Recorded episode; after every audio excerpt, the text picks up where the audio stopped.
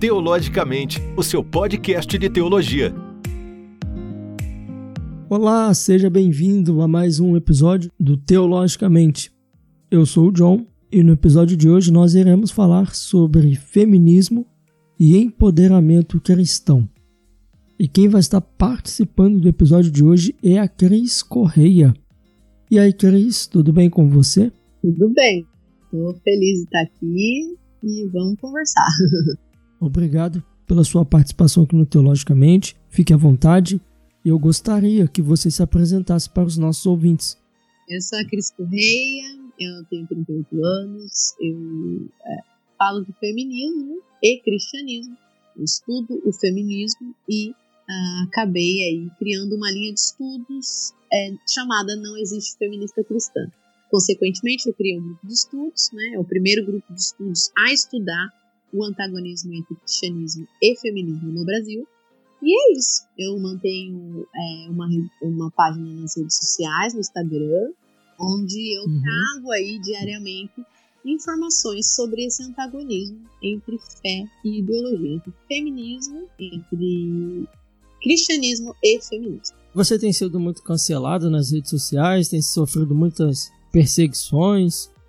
Já fui bastante cancelada nas redes sociais. Quando eu iniciei, né, há 10 anos atrás, era praticamente um pecado falar em voz alta que feminismo era uma, é, um movimento político ideológico e não representava todas as mulheres. 10 anos atrás isso era, assim, um, um crime falar é, publicamente. Então fui muito cancelada, dei algumas entrevistas para alguns jornais de grande repercussão no país, que foram distorcidas as minhas palavras, enfim.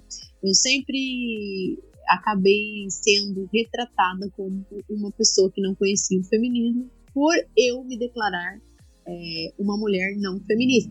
Uhum. Ah, então, a partir disso, eu comecei a entender que eu precisava estudar e achar um meio é, é, em que as pessoas pudessem ouvir por inteiro aquilo que eu tinha para falar, né? não de uma forma manipulada. Então eu comecei a alimentar um blog, eu tenho um blog, é, criscorreia.net, eu tenho esse blog com vários artigos é, que eu venho juntando no decorrer desses anos.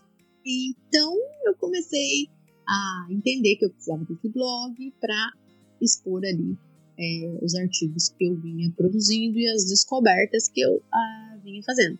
Então, assim, Cancelada no começo eu fui bastante por militâncias, coletivos, eu passei a escrever numa página que chamava é, Mulheres contra o Feminismo no Facebook, foi uma das maiores páginas antifeministas no país na época.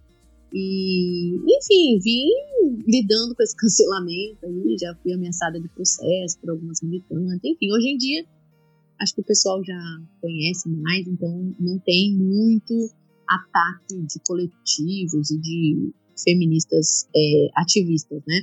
Ano passado, é, eu fui atacado por um coletivo de uma faculdade, coletivo feminista, e se uniu a outros coletivos, né? e resolveram atacar o meu perfil no Instagram para tentar derrubá-lo. Então, passei por é, quase duas semanas sendo atacada por coletivos de uma faculdade de São Paulo, né? Porque eu havia feito uma live com uma das alunas. É, e essas pessoas descobriram, não sei como, não tinha nenhuma ligação com a faculdade, a nossa live, nós não somos cristãs, estávamos falando sobre questões cristãs, e esses coletivos começaram a nos atacar na live e depois prosseguiram me atacando, tentando derrubar o meu perfil no Instagram. E aí eu tive que fazer uma representação na reitoria dessa faculdade para resolver esse problema e eu consegui resolver, enfim. Mas de vez em quando acontece. Olha, eu espero que o meu podcast não seja cancelado né, pelo assunto que nós vamos tratar aqui. Pode. Ah. ai, ai, ai.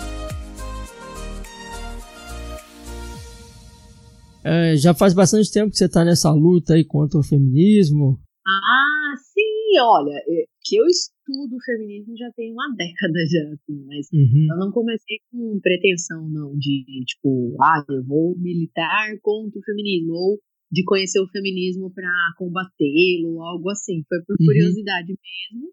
E acabou, consequentemente, que se transformou em uma, uma resistência mesmo, né? Acaba sendo uma luta mesmo, porque é, quando eu acabei descobrindo que a gente vive numa cultura feminista, né? Nós uhum. estamos numa cultura que é ginocentrista, né? e muito disso é influência feminista. Então, quando eu me deparei com isso, é, eu percebi que para eu é, pregar o evangelho mesmo, literalmente, para eu é, me fazer ouvir, né, para que as pessoas prestassem atenção no que eu estava falando, eu precisava entender essa cultura. E aí eu comecei a entender, estudar, enfim. E aí eu comecei a, a observar o feminismo por um ângulo é, diferente, né? Que até então, é, mesmo aquelas pessoas que estavam já apontando as incoerências do, do, feminismo, elas ainda não estavam abordando e não estão até hoje, né? E eu acabei sendo pioneira, digamos assim, nessa abordagem do antagonismo é, do feminismo com o cristianismo. Eita, minha cachorrinha tá aqui? Eu acabei é, sendo pioneira porque eu acabei identificando que isso afetava diretamente é, também a mentalidade cristã, né? também o comportamento cristão, no geral. E para a gente dialogar com uma cultura, a gente precisa entender essa cultura. E se essa cultura é feminista, então precisava entender o feminismo. Então aí eu comecei a estudar, enfim. Hoje eu tenho um grupo de estudos, estou é, com um curso agora aberto também. Quer dizer, aberto não, eu abri e fechei as inscrições, agora eu vou reabrir uma galera que está querendo entrar ainda. É, voltado para isso, né? Para passar o antagonismo entre fé e cristianismo. Porque as pessoas que estão hoje é, falando anti-feminismo, elas estão preocupadas em contar a história do feminismo, né? Só que a história do feminismo, ela já é contada pelas próprias feministas, né? O que eu posso fazer é contar é, aquilo que elas não estão contando, tipo as incoerências das ícones, é, como que eu posso dizer, o discurso dessas ícones que vai além, né, do que a mídia apresenta, enfim, que por si só já são assustadores. Mas a questão é, é o que, que eu faço com toda essa informação? Né? O que, que eu vou fazer com toda essa informação é, se eu não entendo onde que é a raiz do problema e onde que o antagonismo entre a fé e a ideologia acontece? Então, o meu, a minha proposta é trazer luz a, essa, a esse antagonismo, né? Fazer as pessoas compreenderem o contexto que nos trouxe até aqui, historicamente, filosoficamente, enfim. É, e o que eu tenho percebido também, sempre quando eu vejo, assim, geralmente um debate nesse sentido, é que as próprias, as próprias militantes não sabem direito da causa que elas estão defendendo, né? Exatamente. Tipo, é muito comum mesmo você se deparar, né? Por exemplo, as pessoas hoje que estudam o antifeminismo, né? Elas sabem mais de feminismo do que as próprias feministas. Isso, isso é. é. Isso é muito evidente, assim, elas, elas não sabem é, muito sobre o movimento, né? É, e aí acaba achando que pode ter o seu próprio feminismo, que pode defender o que elas quiserem. Isso acontece muito, inclusive, entre as cristãs, né, que se declaram feministas. Elas não conhecem o feminismo e também não conhecem o cristianismo, né? Porque eu costumo dizer que se você conhece é, realmente o evangelho, né, se você é convicto do, da fé que você professa, você uhum. vai ter uma desconfiança com o feminismo, entendeu? Você vai ter uma desconfiança. Você pode não saber profundamente, você pode até ficar é, meio constrangido de não saber se posicionar e não querer falar porque não conhece. Mas você vai ter uma desconfiança, porque é muito. Algumas coisas são muito gritantes, né? Principalmente a, a pauta pró-aborto, né? Que é um uhum. fundamento uhum. essencial do feminismo. Elas não abrem mão desse fundamento, é um fundamento mesmo. É, e, e o, o, complicado também, às vezes, é que essa, essa militância, elas querem, a, querem apresentar várias vertentes, né? Elas dizem, ah, isso daí não é o feminismo. É. Esse é o feminismo verdadeiro, né? É isso que é difícil, né? Feminismo, né? Agora é, é comum elas falarem, não, isso não é feminismo, isso é femismo, né? Que foi é. uma palavra que elas criaram para desassociar os horrores da militância, né? Para dizer, não, mas isso daí tá muito fora do que isso é feminismo, não é feminismo. Mas na prática não existe essa, essa divisão, né? As vertentes do movimento, né, que são basicamente são cinco, existem muitas mais, né? Mas é, as, as mais tradicionais, digamos assim, são cinco: é o feminismo negro, feminismo interseccional, é, o feminismo liberal, que elas falam, né? O radfem, que é o feminismo radical, e o feminismo marxista, que elas identificam dessa forma. Mas é, o estudo que eu trago, né, o levantamento que eu fiz, a linha de estudos que eu, eu, eu, costumo chamar de linha de estudo porque eu criei uma linha de estudos né, pessoal e acabou virando, enfim, uma linha de estudos que pode ajudar outras pessoas. Essa minha linha de estudos, ela é, se propõe a levantar os fundamentos do feminismo. Por quê? Porque as próprias teóricas, né, nomes renomados é, do feminismo, Denise Thompson, é, Mary French, essas feministas, né, que é, são feministas renomadas, né, algumas já até já morreram, né, outras são senhorinhas, já bem, bem velhinhas, e elas apontam o fato de que o feminismo ele tem um princípio último, né? Não interessa a vertente feminista que você seja, existe um princípio fundamental que determina o que é feminismo, ou seja, todas as vertentes elas partem é, de uma premissa, né? Se elas não partirem dessa premissa, não é feminismo. Então eu fui investigar qual é essa premissa. Quando você vai conversar com uma pessoa que se diz feminista, ela sempre vai sair pela, tangente dizendo que não, que é, não é essa versão do feminismo que ela segue. E só que as, é, é aquele negócio, né? As pessoas gostam muito de comparar. Ah, mas não tem várias, é, principalmente feminista cristã, né? Elas gostam de falar é, o seguinte: ah, mas não tem várias denominações cristãs, por exemplo, né? Ah, existe uma Bíblia, mas existem várias denominações cristãs. Mesma coisa com o feminismo, né? Tem várias vertentes. Elas fazem muito essa comparação. E eu falo que essa comparação por si só já denuncia, né? Que elas veem o feminismo como uma religião. Se comparar o feminismo com o cristianismo, sem nem fazer mesmo, mas enfim, elas fazem essa comparação. E aí é muito simples, eu sempre convido as pessoas a, então, é, raciocinar para o fato de que, embora existam várias vertentes do cristianismo, né, ou várias é, correntes cristãs, existe uma, uma base daquilo que são os fundamentos da fé, né? Os fundamentos da fé, quem nos dá é a escritura. Né? Sim. Então, nós conseguimos identificar quem é cristão ou que denominação está de acordo com os fundamentos cristãos ou não, quando nós nos voltamos à Escritura. Né? As é, doutrinas de costume, né, os pormenores, como eu costumo, costumo dizer, tipo, se você vai batizar mergulhado, se você vai batizar com água na cabeça, se você, né, essas, é, essas questões secundárias, né, que uhum. não é, elas não vão subverter os fundamentos, que são doutrinas de costume, né? elas não estão acima dos fundamentos. Né? Você uhum. tem os fundamentos dos quais você reconhece que é um cristão. E existe a escritura onde você é, vai é, se basear para saber o que é um comportamento cristão ou o que não é um comportamento cristão, o que é uma mensagem cristã, o que não é uma mensagem cristã. Ou seja, nós temos é, onde recorrer. A mesma coisa, então, nós podemos tentar buscar no feminismo, né? Existe uma filosofia, existe uma literatura, existe uma teoria do que é o feminismo, né? E o Sim. que é essa literatura, o que é essa teoria, o que é essa filosofia? Aí entra o que você falou, a maioria das, das militantes, elas não conhecem essa teoria, elas não conhecem a filosofia e elas não conhecem é, qual é a literatura feminista, né? O que, que dá base ao movimento, de onde surgiu a ideia, né? Quais são as raízes fundamentais, né? Desse, dessa, dessa filosofia, dessa ideologia que se formou e que se chama feminismo. E aí eu fui investigar isso. Então, quando você investiga isso, você chega aos fundamentos, ou seja, o feminismo também é um sistema conceitual.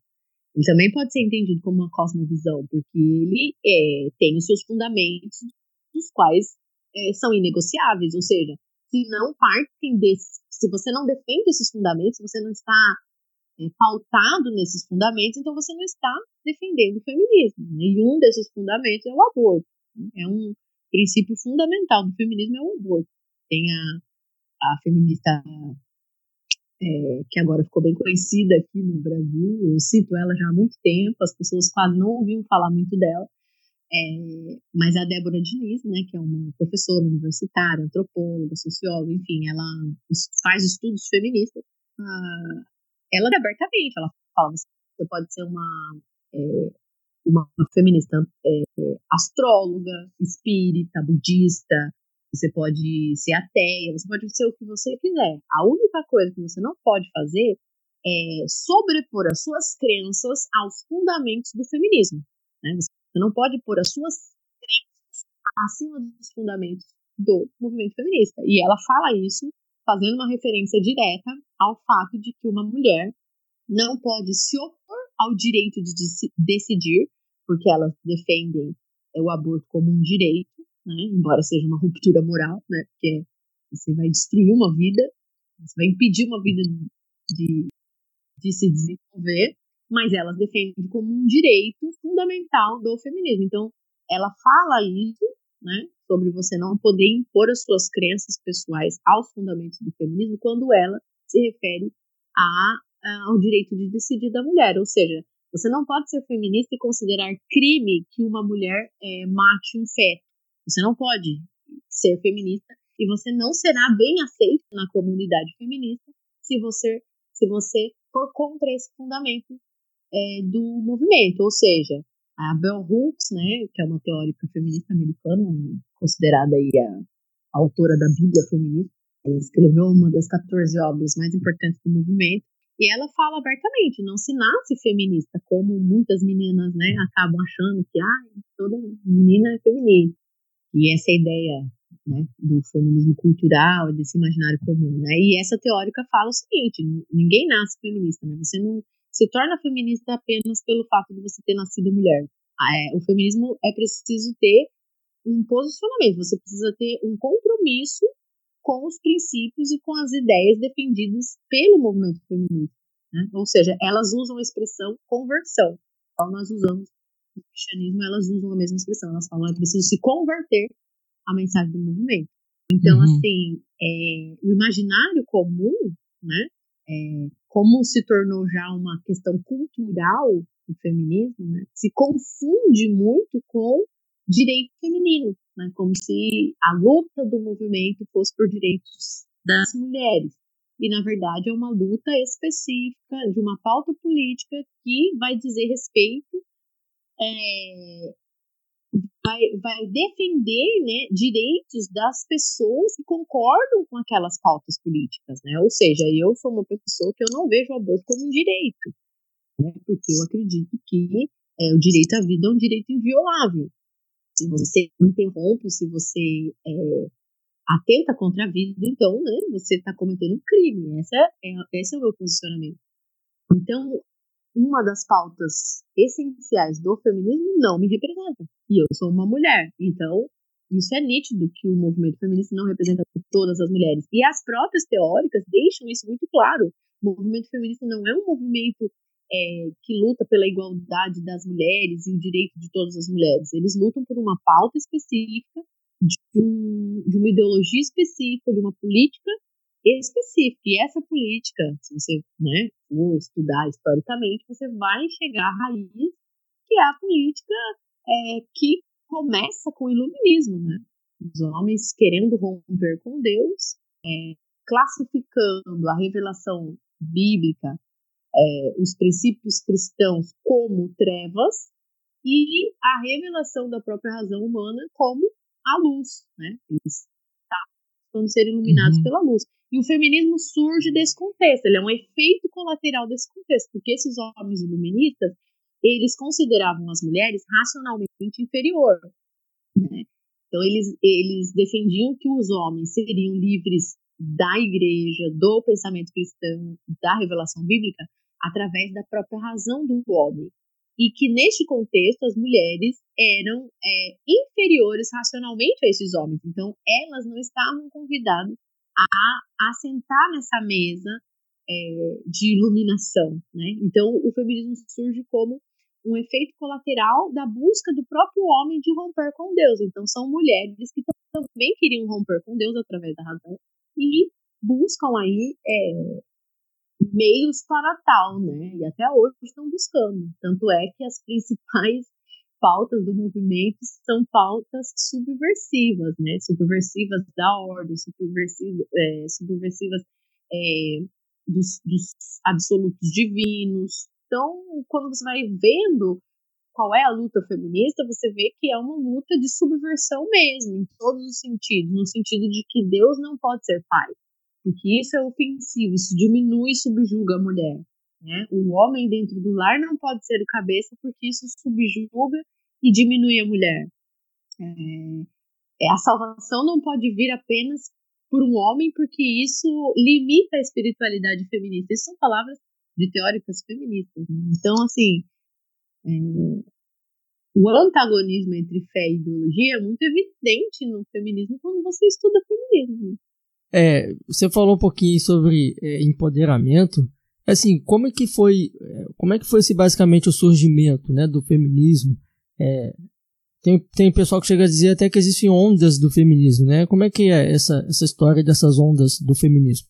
Eu gosto muito de ter a oportunidade de falar sobre essa questão das ondas feministas, né? Porque é uma, eu acho que é uma narrativa que a gente precisa quebrar, né? É, para as pessoas compreenderem o feminismo, assim, numa linha histórica, é preciso compreender toda essa questão da configuração moderna da sociedade, né? Da, dos movimentos considerados é, é, um marco da modernidade na sociedade. Isso se dá principalmente na questão da filosofia, né? Quando um homem é, determina ali que a partir do momento que ele pensa, ele logo existe, né? Então essa, esse rompimento de que o homem é aquilo que ele adora, né? O homem é aquilo que ele venera, na era moderna vem com o discurso de que o homem é aquilo que ele pensa, né? Ou seja, a sua própria razão iria lhe, iria lhe trazer salvação, libertação, né? Então essa modernidade, ela é marcada por esse rompimento do homem com Deus, né? Então Deus sai do centro, então o homem agora é colocado no centro de todas as coisas. E o feminismo, é, embora a gente ouça falar sobre ondas feministas, né, é na verdade essa leitura, essa narrativa de ondas, ela é muito recente. Né? A uhum. academia né, americana, as feministas americanas resolveram contar a história do movimento. E para contar a história do movimento, elas foram buscar na história representações femininas que pudessem dizer ali havia é, uma luta política e nós podemos chamar de feminismo. É aí que surge, inclusive, a conotação, né, o termo é, proto-feminismo, ou seja, elas marcam um determinado período da história, como o início do feminismo, elas falam que teria sido com Seneca Falls, né, que é a, a, primeira convenção de mulheres que houve nos Estados Unidos em favor do voto feminino e também contra é, o consumo de álcool. É, então elas apontam aquilo ali como a primeira onda. Né? E aí elas, é, um grupo da academia diz que antes disso tudo teria sido proto-feminismo. E um outro grupo diz que não, que tudo que veio antes disso também tem que ser chamado de feminismo, porque em qualquer lugar na história, em qualquer momento em que uma mulher fez algo, um grupo de mulheres fez algo é, em favor dos seus direitos, deve ser determinado como feminismo, ainda que elas não se declarassem feminismo. Ou seja, é um ladrão de, de, de conquista, de história, de tudo. Né? Uhum. Uma narrativa que quer transformar tudo em feminismo. E, historicamente, isso é chamado de anacronismo, né? Você não pode pegar um pensamento contemporâneo e tentar colocar esse pensamento e essas ideias num período da história que não se tinha consciência desse pensamento, né? É. E vários historiadores é, apontam o feminismo como um movimento do século XX, né? ou seja, Seneca Falls, que é apontado como a primeira onda, não pode ser visto como um feminismo, porque não se tinha ideia de feminismo. Né? Essa concepção política de feminismo é um movimento do século XX.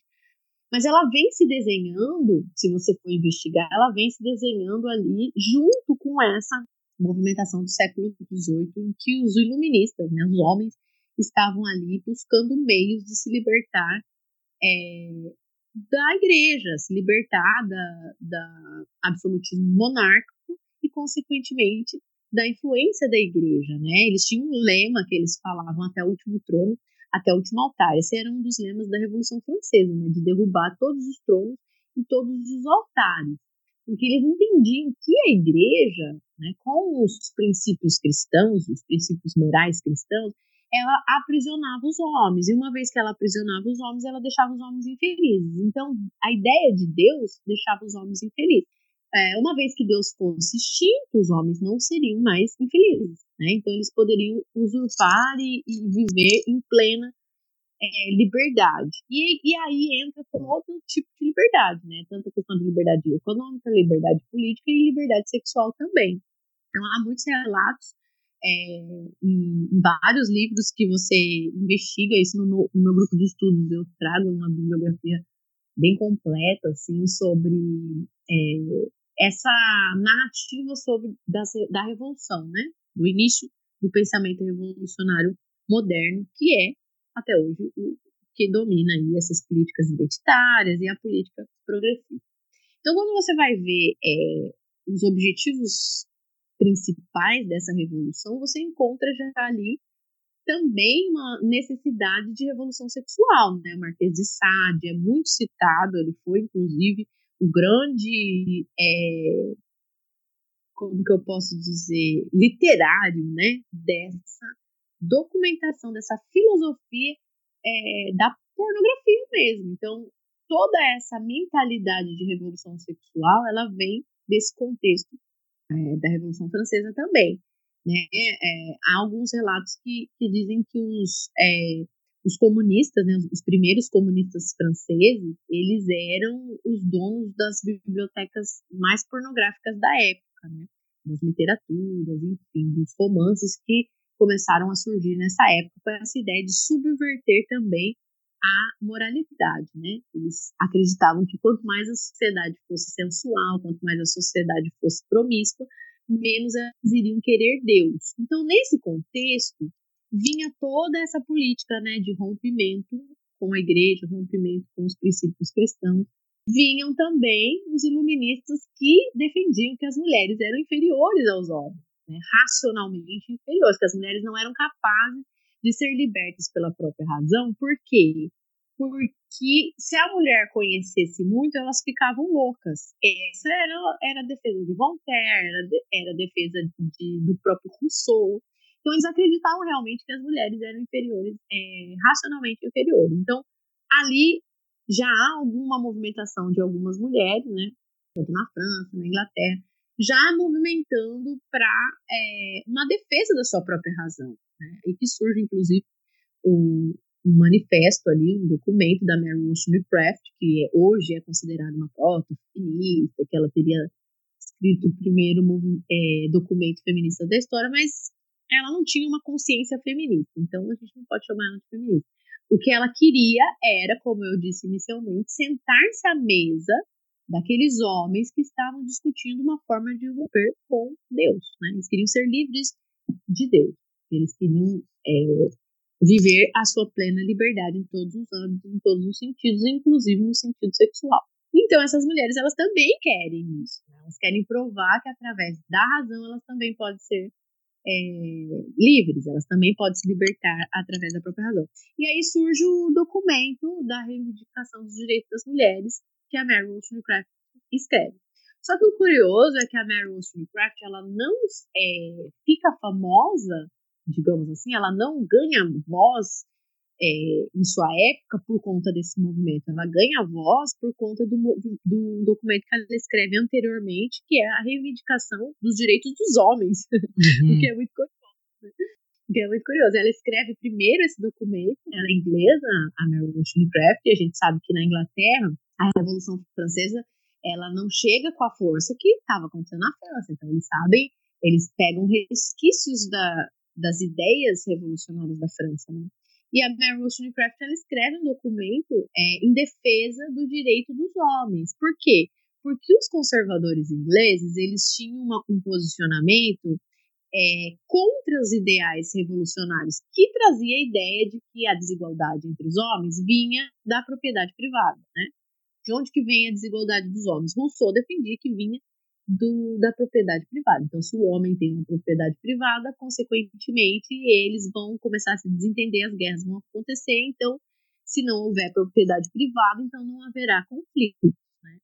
E aí, os, os ingleses tinham um posicionamento é, conservador, né, surge Burke aí defendendo é, esses direitos conservadores e a Mary Wollstonecraft escreve um, uma reivindicação dos direitos dos homens defendendo os ideais franceses, né?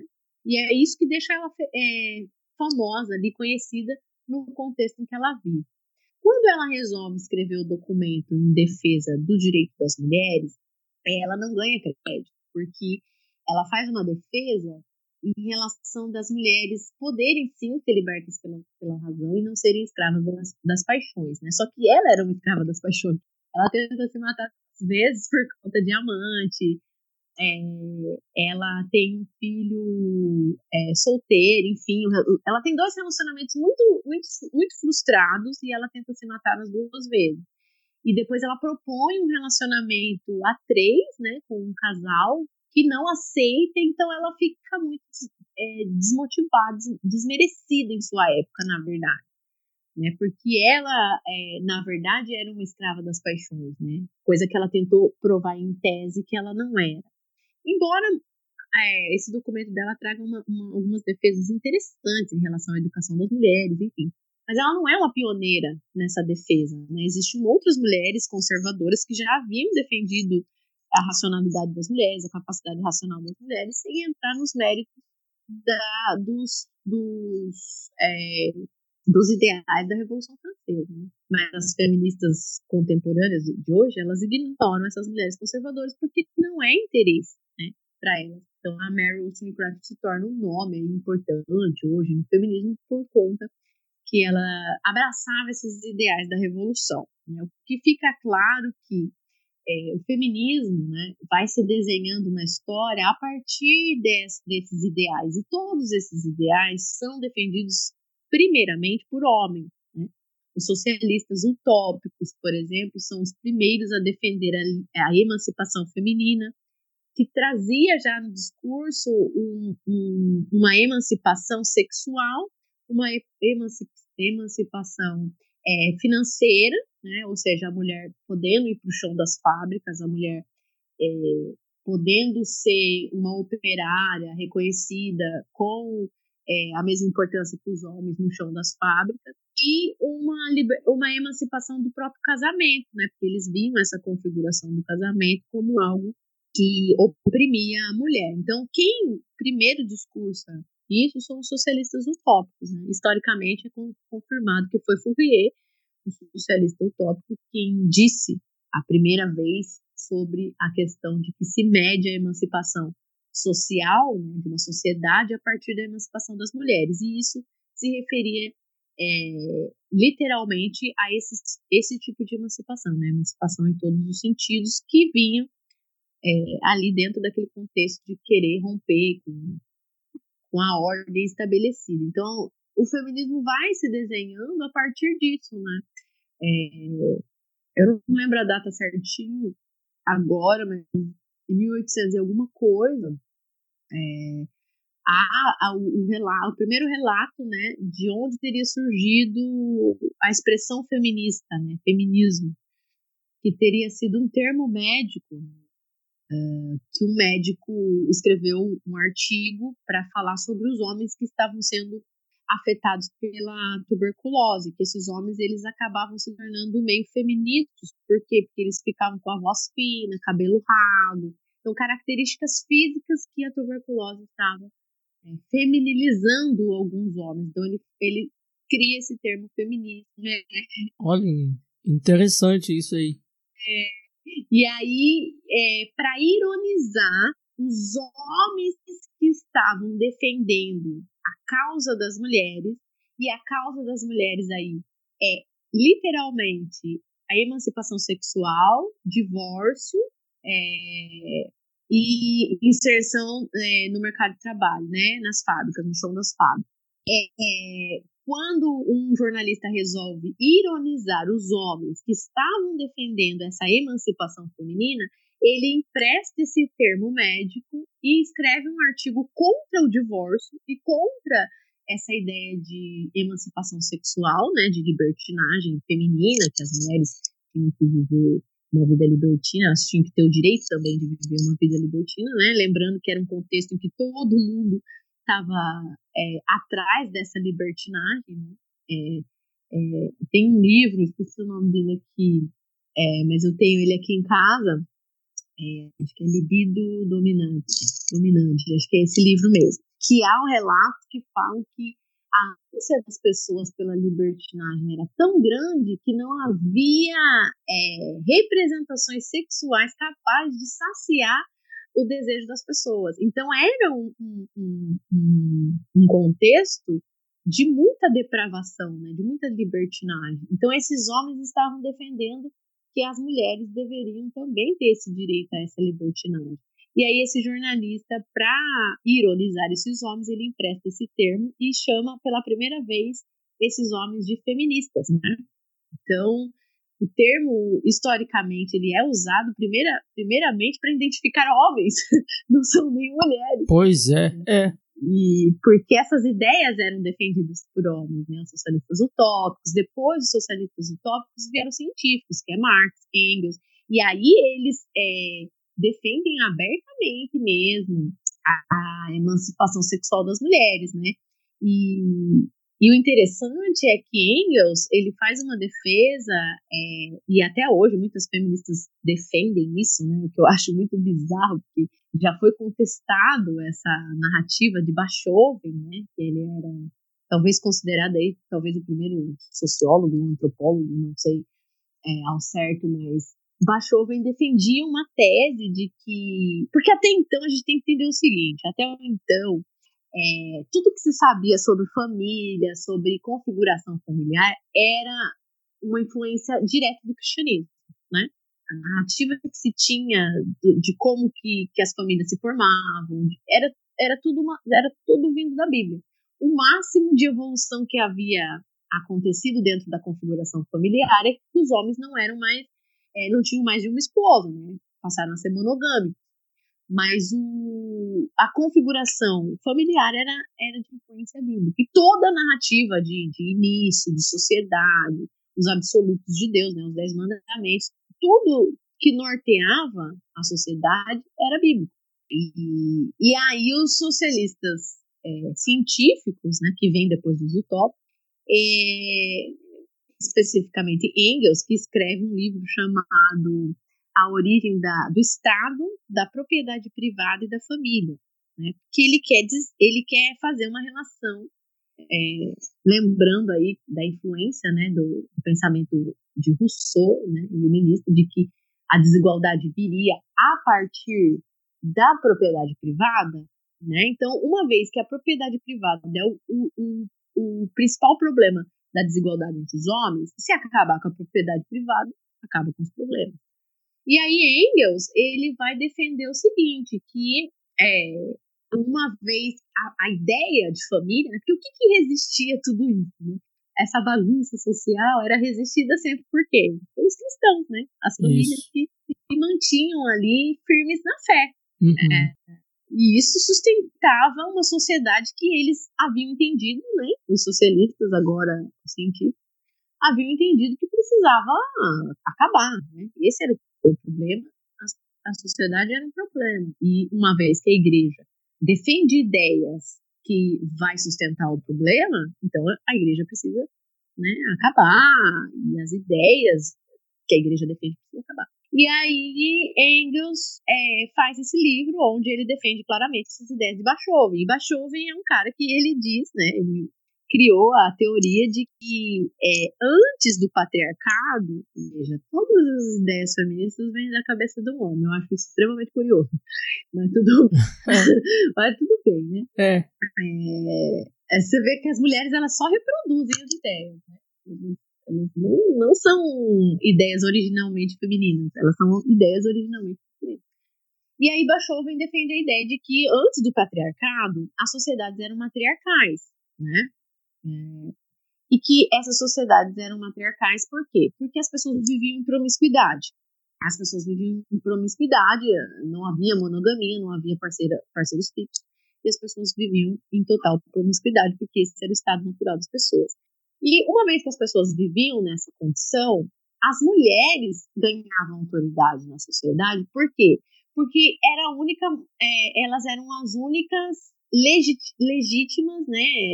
Legítimo você identificar a prole, ou seja, você só sabe quem é o filho porque nasceu daquela mulher.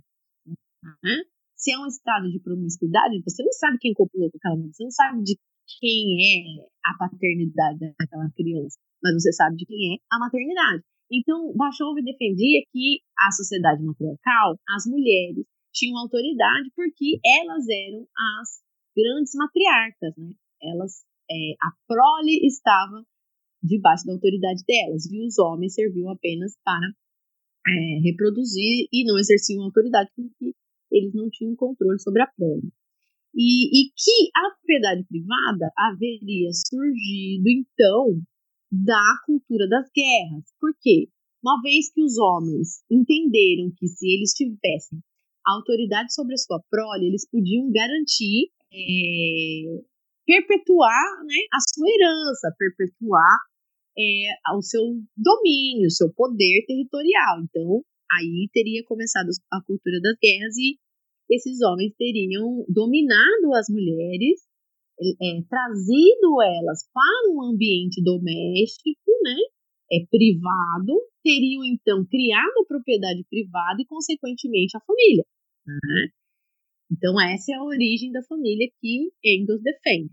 Então, é, mais uma vez, a ideia de que se as mulheres fossem emancipadas do lar, né, é, elas voltariam a ter o seu domínio social, que só aconteceu por conta da cultura das guerras, que é uma cultura patriarcal. Então, até hoje, as mulheres feministas lutam contra essa cultura, né? por mais que já tenha sido na literatura feminista, né, na teoria feminista já tenha sido reconhecido que essa é um grande, é, um grande mito, né? Já foi provado no século XX, ficou provado que isso é um mito, não tem como se sustentar, é, historicamente não se sustenta, né? Embora isso já tenha sido superado, ainda há é, no pano de fundo que sustenta essa ideia de que precisa acabar com o patriarcado, porque o feminismo em si ainda investiga de onde teria surgido a sujeição das mulheres, de onde teria surgido sub, é, é, o fato das mulheres serem subordinadas dentro do lar. Né? Isso na concepção feminista. Então a ideia de que a mulher precisa ser emancipada, de que a mulher dentro do lar ela está sempre é, é, prestando um serviço não remunerado, todas essas, essas pautas que hoje o feminismo ainda defende, elas vêm dessas ideias, primeiro socialista é, utópico, depois socialistas científicos, e depois, consequentemente, explode, que é onde eu considero particularmente a primeira primavera feminista, e eu falo isso sustentado no estudo e na, na pesquisa de uma historiadora chamada Wendy Goldman, que ela aponta a, a Revolução Bolchevique, ou seja, a Revolução Russa, quando Lenin coloca as ideias de Marx em prática, é que a primeira vez o movimento feminista surge como um movimento mesmo político, com já ideias consolidadas e com pautas já que estavam sendo é, defendidas e, e, e, discutidas como algo é, que politicamente iria libertar as mulheres. Então, no contexto dos bolcheviques, né, na Revolução Russa, que ocorre em 1917, mais ou menos, se eu não me engano, a data aqui, eu não sou muito boa de guardar a data, mas eu acredito que seja 1917 que dá início a essa revolução. E ali, então, você vê a primeira vez, de fato, né, o feminismo com um corpo político. Né? E essa, é, essa pr primeira primavera feminista, que é assim que a Wendy Goldman chama, ela é apontada por vários outros é, historiadores, inclusive historiadores que contestam o feminismo, é, eles apontam é, é, a Revolução Russa como parte do, das ideias feministas contemporâneas, né? Então, às vezes divergem um pouco sobre ser a segunda onda ou é, o estado e depois nos Estados Unidos nos anos 60 ser a terceira onda, porque o bolchevique teriam sido o cenário da, da segunda onda em si. E alguns historiadores dizem que não, ali teria sido a primeira primavera feminista, a primeira onda é ali, descartando então Seneca Falso, descartando então as sufragistas, porque havia uma grande influência, inclusive, de mulheres cristãs no sufrágio, né, na luta contra o álcool, enfim. Então, assim, essa questão das ondas, ela é muito confusa, né? Ela é muito, na verdade, simplista, né, de fazer. Quando você começa a estudar mesmo o feminismo, você vê que existe aí um desenrolar da história e muitos teóricos do próprio movimento é, atestam e alegam que é um movimento do século XX e que teria surgido, sim, como uma, um efeito colateral da Revolução Francesa, né, que vai se desenrolando e explode na Revolução Russa, porque é, é onde o cenário político, digamos assim, já está todo preparado e, e pronto para que o movimento exista. Né? Então, é, só resumindo aqui, então, talvez dizer que existem essas ondas feministas uh, seria um argumento para as próprias feministas dizer que um feminismo, é, um, um movimento é diferente do outro, talvez seria isso? É, eu acho que não, não para dizer que um movimento seja diferente do outro, mas para tentar vender a ideia de que o movimento feminista é, ele conquistou coisas que na verdade ele não conquistou, entendeu? Entendi. É igual aquela questão dos votos, do direito ao voto, né? A gente vê na história que foi uma necessidade. É, e depois foi uma concessão, né? Isso. A, luta do sufrágio não conquistou o voto. Ele veio depois, anos depois, né? Uhum. E, então, assim, na verdade, é uma é, essa ideia das ondas é uma narrativa para tentar contextualizar um movimento e passar a ideia de que existe um movimento hegemônico. Sim. Né? Que existe um, movimento hegemônico que luta por direitos femininos. Na verdade, eu vejo como um pano, é, uma maneira de vender o feminismo de uma forma aceitável, né? Porque se você disser, por exemplo, que o feminismo lutou pelo voto feminino, é muito difícil que as mulheres encontrem esse movimento, né? Se você disser que o movimento pela libertação das mulheres, que é o que eles falam, fica muito difícil você ser contra isso, né? Se você disser que o movimento luta pelos direitos das mulheres, né, luta pelo salário igual, quem vai ser contra isso? Ninguém vai ser contra uma luta justa, né? Mas na prática, na realidade, isso não existe. Uma das feministas né, mais conhecidas, Simone de Beauvoir, é, existem é, alguns relatos que dizem que ela era pedófila, né? Alguns relatos dizem que ela oferecia é, meninas eu não acho dizer assim que ela era pedófila, assim, diretamente. Uhum. A gente tem que entender o contexto, né? Sim. Ela era, isso obviamente, ela era uma usurpadora de mulheres, né? Sim. Isso isso está comprovado já. É, agora, tem que entender que o contexto ali era um contexto de muita promiscuidade, né? Então, assim, ela é entendida como pedófila, e para mim era mesmo, mas, né, quando a gente vai falar isso aqui, é, digamos assim, se a gente for discutir isso aqui numa. Ela oferecia meninas mais. crianças, né, pro seu marido, né? Não era bem criança, pro marido não. O marido eram já mocinhas, enfim. Mas a questão da pedofilia ficou é, constatada, era alunas dela, né? Sim. Ela aliciava, só esclarecer aqui, ela aliciava alunas dela uhum. para o marido. Sim. Ela mesma mantinha relações sexuais com essas alunas e depois ela aliciava para o marido dela, que era o Sartre, né? Uhum. Isso tem é, relatos das próprias alunas, uma inclusive se matou, enfim, existe cartas trocadas entre o Sartre e a Simone de Beauvoir, que foram publicadas, enfim, é, lá fora isso já há muitos anos se discute. Aqui no Brasil é recente essa discussão, porque aqui a gente sempre chega depois, né?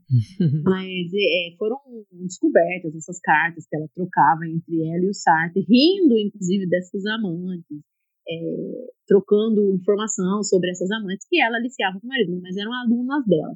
A questão da pedofilia que ela ficou marcada como pedófila não é que ela saía com crianças, e nem que ela aliciava crianças para o marido, não. É que ela e o Sartre, assim como Foucault e outros intelectuais da época, eles aparecem assinando o que ficou considerado na história como o primeiro documento pró-pedofilia, né, da era moderna. Por quê? Porque existiam alguns é, dessa boemia deles aí, alguns amigos dele, que foram presos porque foram pegos com meninos, né, de 13 anos, né? meninos se relacionando sexualmente com meninos de 13 anos. E aí houve uma grande comoção ali entre é, os intelectuais e os artistas boêmios da época, e eles escreveram um manifesto, né, contra é, a idade de consentimento, ou seja, eles queriam diminuir a idade de consentimento para 13 anos para que esses homens fossem livres, né, que eles ficassem livres. Então esse documento aparece o nome da Simone de você encontra esse documento na internet original, inclusive é só procurar pelo primeiro documento, considerado o primeiro documento para pedofilia da história, né? Tá em francês, mas você encontra ele original na internet, sim.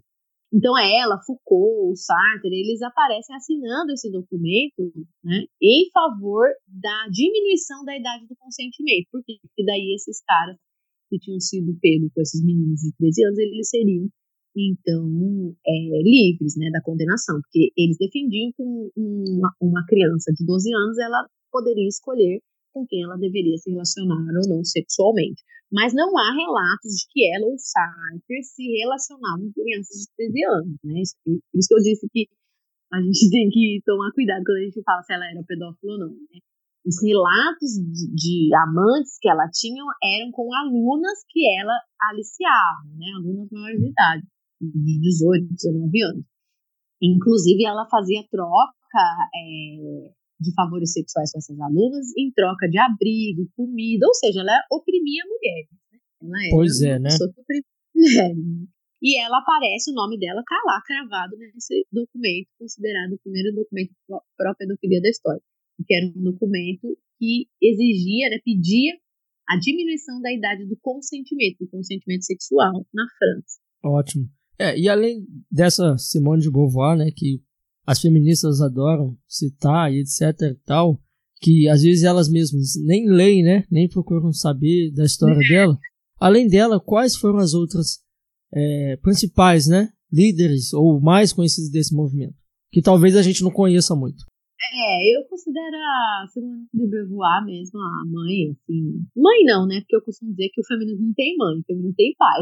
No máximo, ele tem é, as filhas, né? Porque se as ideias são masculinas, não podemos dizer que existam mães do feminismo, né? Não existe uma mãe do feminismo. Porque se quem pensou inicialmente sobre a, a política feminista, né? As ideias feministas foram homens, então nós temos pais do feminismo, né?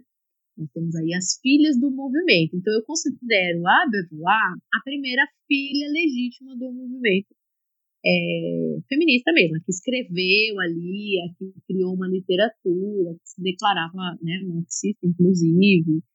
É, ela e o próprio Sartre, elas tinham, eles tinham um certo, é, como que eu posso dizer, afeição ao nazismo, né? eles trabalharam na rádio nazista, eles foram meio que coniventes até ali com os ideais nazistas, eles é, defendiam os ideais marxistas, enfim ela é declarada e ela fala já como feminista, né? A Simone de Beauvoir ela já fala como feminista, sendo no século XX, então a gente pode dizer que, que ela já era uma feminista, porque o movimento feminista é considerado um movimento do século XX. E aí, depois da, da Beauvoir, eu vou meio que me guiar aqui pelas é, 14 obras, né, consideradas 14 obras mais influentes é, é, do feminismo. Tem a Woolf, né, que é a Virginia Woolf, que é um pouco antes da Beauvoir que eu não considero ela feminista, assim. Eu considero ela uma mulher confusa. Né?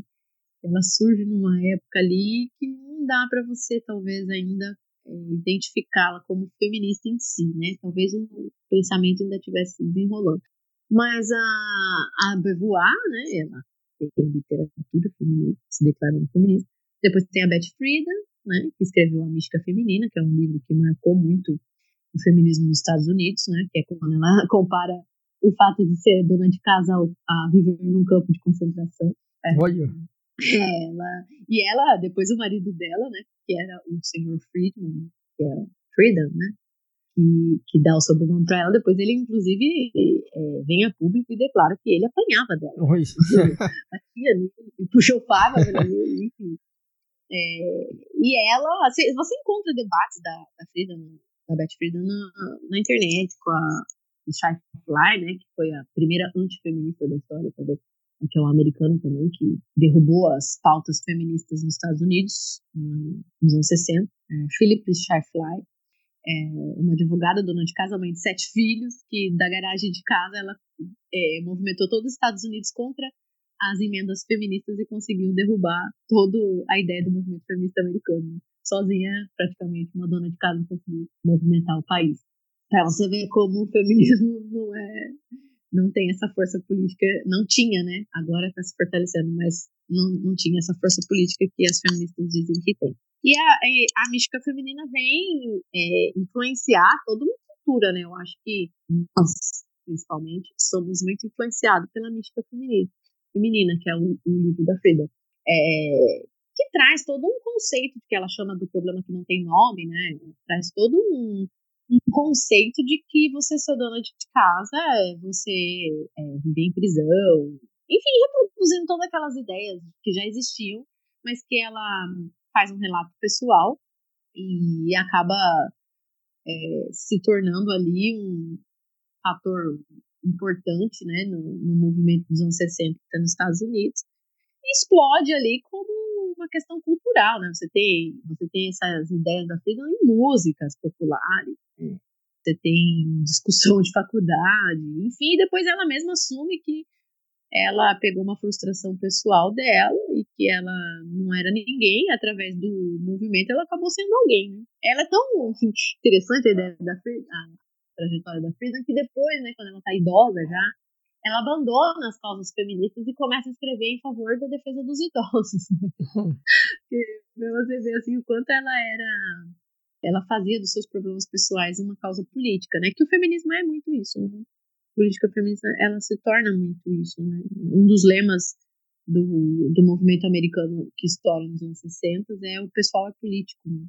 Então, essa ideia de você romper entre o privado e o público é muito presente no feminismo, né?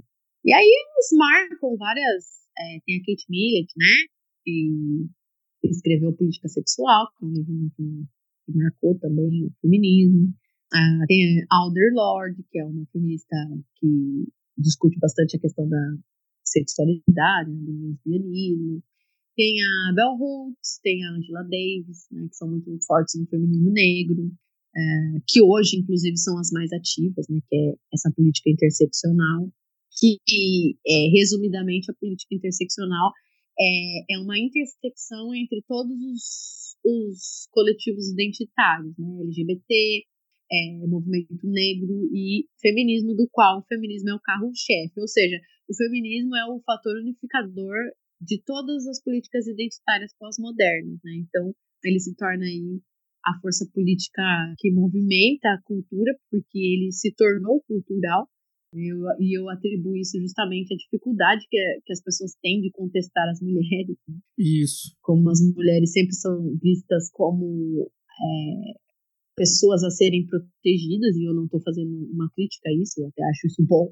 Mas isso também acaba colaborando para o fato de que uma política que venha. É, tem homens que têm medo até de ser, de ser cavaleiros, né? É, hoje já tá assim, né? Desculpa Porque... por ser homem e por aí vai, né? Exatamente. Então, isso, e tudo isso é um reflexo da cultura feminista, né? Eu costumo dizer que a única conquista que eu atribuo literalmente ao movimento, sem dúvida nenhuma, é o fato de que o feminismo conseguiu transformar a mulher em sinônimo de feminismo, né?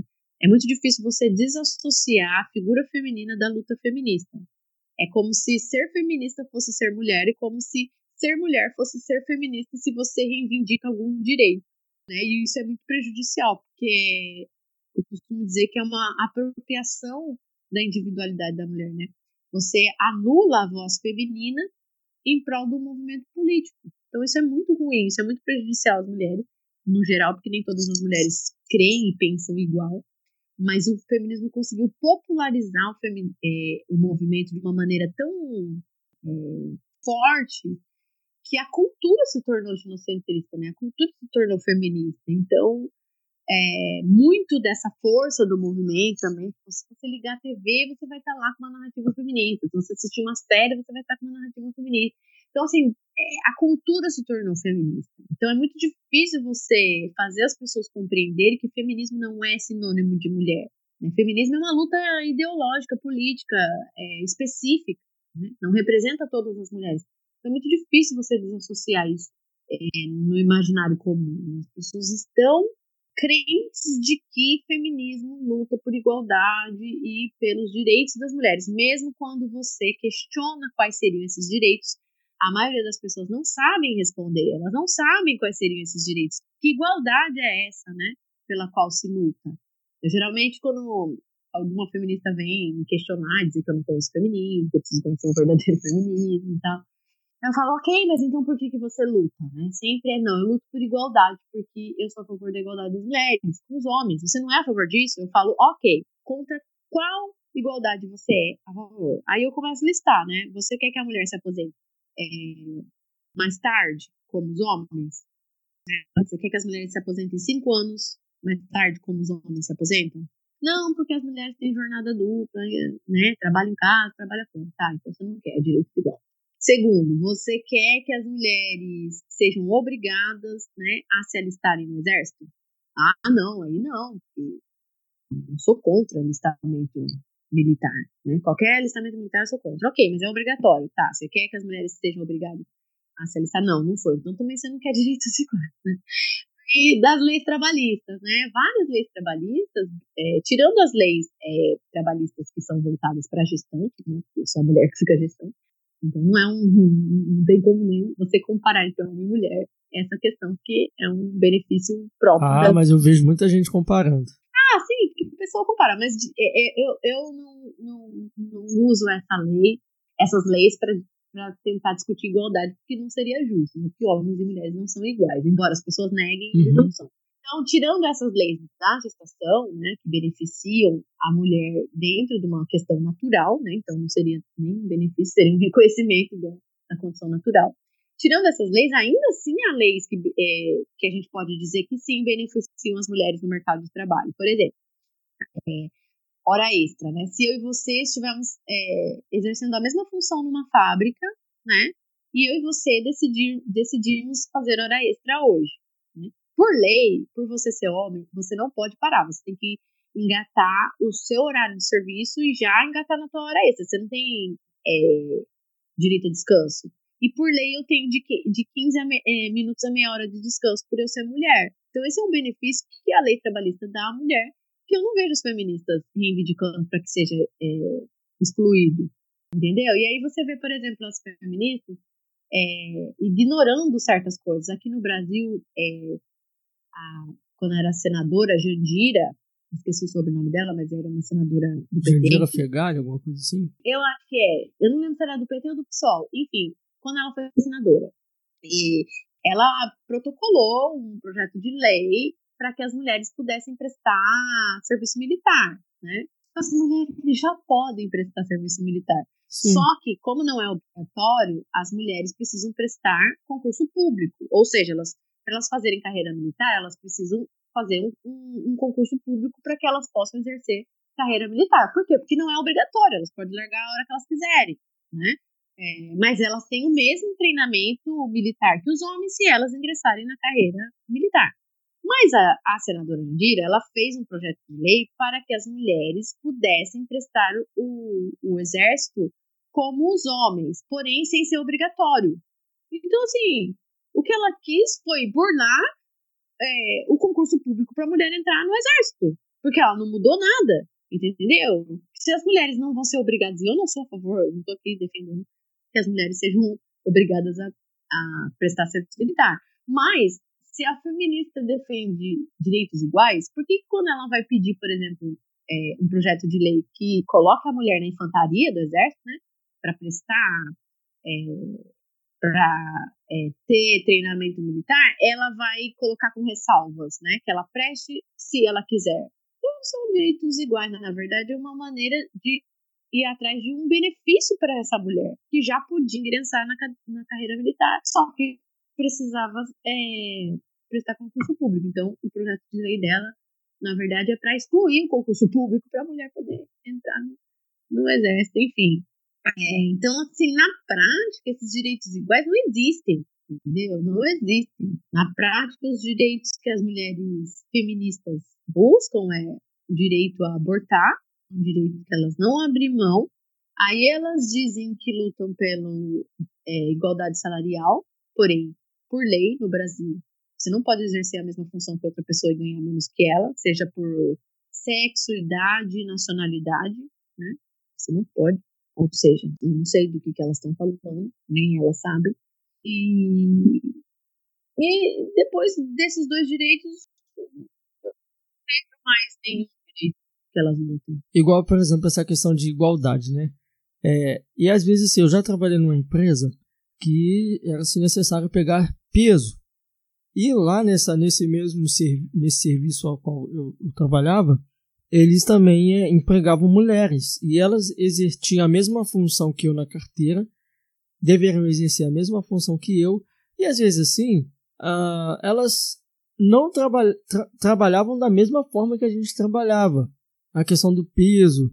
É lógico que a gente não, uhum. não, não, não, não, não ficava discutindo, né? Achei... Né? Isso dela. Assim. É, e, e, meio que assim, a gente até. Como que eu posso dizer? A gente não chegava lá no encarregado e falava, ó, oh, ela não tá pegando peso com a gente, junto com a gente, ela tá. É... Porque às vezes, quando era um serviço assim mais pesado, juntava-se mais homens, né, para uhum. fazer, para executar aquele serviço. E às vezes, automaticamente. Às vezes aquela mulher, né, que exercia a mesma função que eu recebia, o mesmo que eu, não executava aquela tarefa e também não se havia cobrança para que ela fizesse o mesmo serviço que eu. E assim, a gente vê né, que e as feministas, como você está falando, as feministas lutam, querem direitos, e às vezes na, são, às vezes são, são coisas que elas querem que às vezes na realidade, vamos dizer assim, não se sustenta, né? Não se sustenta. É, eu, eu costumo dizer assim, as pessoas, elas sempre me perguntam assim, ah, a sociedade é machista? Eu falo, gente, depende do que você entende por machismo. É muito difícil você definir o que é machismo a partir da concepção. Talvez se a gente colocasse essas mulheres para trabalhar igual a gente, aí eles iam falar, não, naquela empresa tá havendo, né, machismo, né? Então, mas veja bem, você já viu alguma feminista reivindicando o direito, por exemplo, de trabalhar na rede de esgoto? Porque é magi, é maioria, né? Me fugiu a palavra agora, é majoritariamente. Majoritariamente. Majoritariamente. É uma função masculina. Você não vê as não mulheres na mina, por exemplo, em Minas, né? Uhum. Homens que trabalham em Minas. Você não vê. Eu nunca vi mulher que trabalha lá no chão, lá embaixo das minas, né? Quando aqueles mineiros ficaram soterrados, não tinha nenhuma mulher. Você não vê as feministas lá com cartazes exigindo, ah, nós queremos aqui é, que tenha uma cota para mineiras trabalhar. Você não vê. Então, assim, esse discurso, e na verdade esse discurso é inclusive criticado por próprias, por, pelas próprias teóricas feministas, porque feminismo não se resume à luta por igualdade no mercado de trabalho. Essa é a verdade, né? Essa é uma ilusão, na verdade, de um feminismo cultural, né? De que é isso que o feminismo quer. O feminismo não exige isso em si, né? Ele exige uma, ele exige, na verdade, uma subversão de toda a sociedade. Né? Eles quer, elas querem derrubar o patriarcado em todas as suas representações, inclusive na representação da própria espiritualidade, né? Por isso que eu costumo dizer que é uma é, perder tempo, né? O cristão é, ficar muitas vezes discutindo sobre cargos exercidos, né? Dentro do, da comunidade eclesiástica, se mulher pode ou não pode exercer tal cargos, porque essa não é uma discussão do feminismo em si, porque o feminismo nem em Deus acredita. Isso. Elas não querem a ideia de Deus a ideia de que Deus seja pai e a ideia de que a salvação venha apenas pela pessoa de um homem, né? De um Deus encarnado na figura de um homem, isso já é assim um, um, uma uma pauta para ser derrubada, entendeu? Então assim, por isso que eu falo que não existe feminista cristã, não tem como, não dá. Olha, eu vou deixar, eu vou pedir para você segurar um pouco sobre esse tema aí sobre feminismo e cristianismo, que eu vou deixar para per uma pergunta mais à frente. Mas antes da gente, é. antes da gente continuar nesse tema, né, mais especificamente sobre o feminismo e o cristianismo, a gente falou aqui muito sobre esse feminismo na Europa, no, nos Estados Unidos, mas como que foi esse o início do movimento feminista aqui no Brasil? Como que foi? Como que se deu essa explosão aqui no Brasil? É, aqui no Brasil, tudo que a gente, na verdade, assim, tudo que a gente é, desenvolve aqui, né, é reflexo da, da, da movimentação europeia e americana. Né? Tudo que, que se desenvolve aqui é reflexo de lá, não tem como. Uhum. É, desassociar isso. Então é assim, é, é, reflexo, né? Mas assim, mesmo assim, assim como Simone de Beauvoir, você acha que a gente tem muita tivemos teóricas aqui nesse sentido? Tem umas teóricas, mas elas não são tão influentes quanto as, é, as teóricas europeias e americanas. Hoje, hoje, no, no, na América Latina em si, né? É, hoje a gente pode dizer que a grande força feminista contemporânea ela está na América Latina. É, o feminismo hoje ele tem uma grande força política e essa força política está se mostrando na América Latina. Mas todo, tudo vem de um, de um reflexo de ideias europeias e ideias americanas. É um reflexo dos ideais feministas é, defendidos por homens, né? Eu quero destacar aqui, lembrar, por homens europeus, homens brancos europeus. Né, homens né, brancos. Criticam, é, vamos. É, você pega a Angela Davis, por exemplo, que foi uma, uma pantera negra, enfim, uma ativista super ativa e é hoje ainda muito forte dentro do feminismo. É, você pega a Angela Davis, por exemplo, ela tem orgulho de ter estudado com Foucault, entendeu? Tipo, Sartre. Então, assim, ué, onde é que está o discurso contra o colonialismo, o imperialismo, né? É, a influência patriarcal. Ela, então, assim, não sustenta na, a questão do gênero, feminismo, resumindo-se ao gênero, não se sustenta. Tanto é que as, as teóricas chamadas das radicais né, que são as verdadeiras feministas, as verdadeiras feministas, as teóricas, as, as intelectuais feministas mesmo, que são as radicais, elas é, elas não rejeitam homens no movimento. Pelo contrário, elas assumem publicamente que sem envolvimento masculino no, na causa feminista, o feminismo não pode avançar. Né? Porque se trata de uma luta política. É aquilo que C.S. Lewis questiona na abolição do homem, né? Um progresso, a política progressista, mas um progresso em direção ao quê, afinal? Né? E aí, quando a gente vai investigar o que, que é esse progresso, essa política progressista, é um progresso desde lá do início da, das revoluções, né? Que o homem ainda está buscando um meio de subverter a ordem é, social que a, o cristianismo ajudou a sustentar, né? Por isso que eles são muito contra os, o judaico-cristão, né? o famoso judaico-cristão, os conceitos judaico-cristãos, porque são conceitos que sustentam, segundo eles, essa sociedade patriarcal que é, vai é, impedir o avanço das políticas progressistas. Né? E essas políticas progressistas são a política, é, políticas revolucionárias. E essa revolução não é apenas uma revolução social, não é apenas uma revolução política, é uma revolução espiritual também pregada por eles. Né? Por quê? Porque eles querem subverter também a questão da espiritualidade. Tanto é que existe a espiritualidade feminista. Né? Muito forte isso, inclusive no feminismo, a sustentação do ocultismo no feminismo, do místico. Né?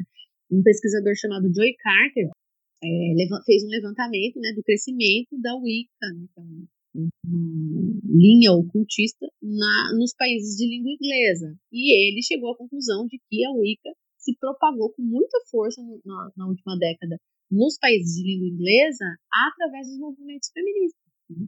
Então, assim, é, esse humanismo cósmico, né, não é só um humanismo é, cético, existe também um humanismo cósmico que sustenta esse, é, esse progressismo do, do, qual o feminismo é uma grande força. Né? Então, assim, se a gente for olhar o que, que não existe feminista cristã, eu acho muito que é meio óbvio, né? Mas. Você acha assim que o, o movimento feminista aqui ah, no território tupiniquim é fraco, na sua opinião? Eu acho que assim, é falta representatividade, né? Nas universidades isso é muito forte. A gente tem a Jamila Ribeiro, a gente tem a própria Débora Diniz, né? Que são nomes fortes.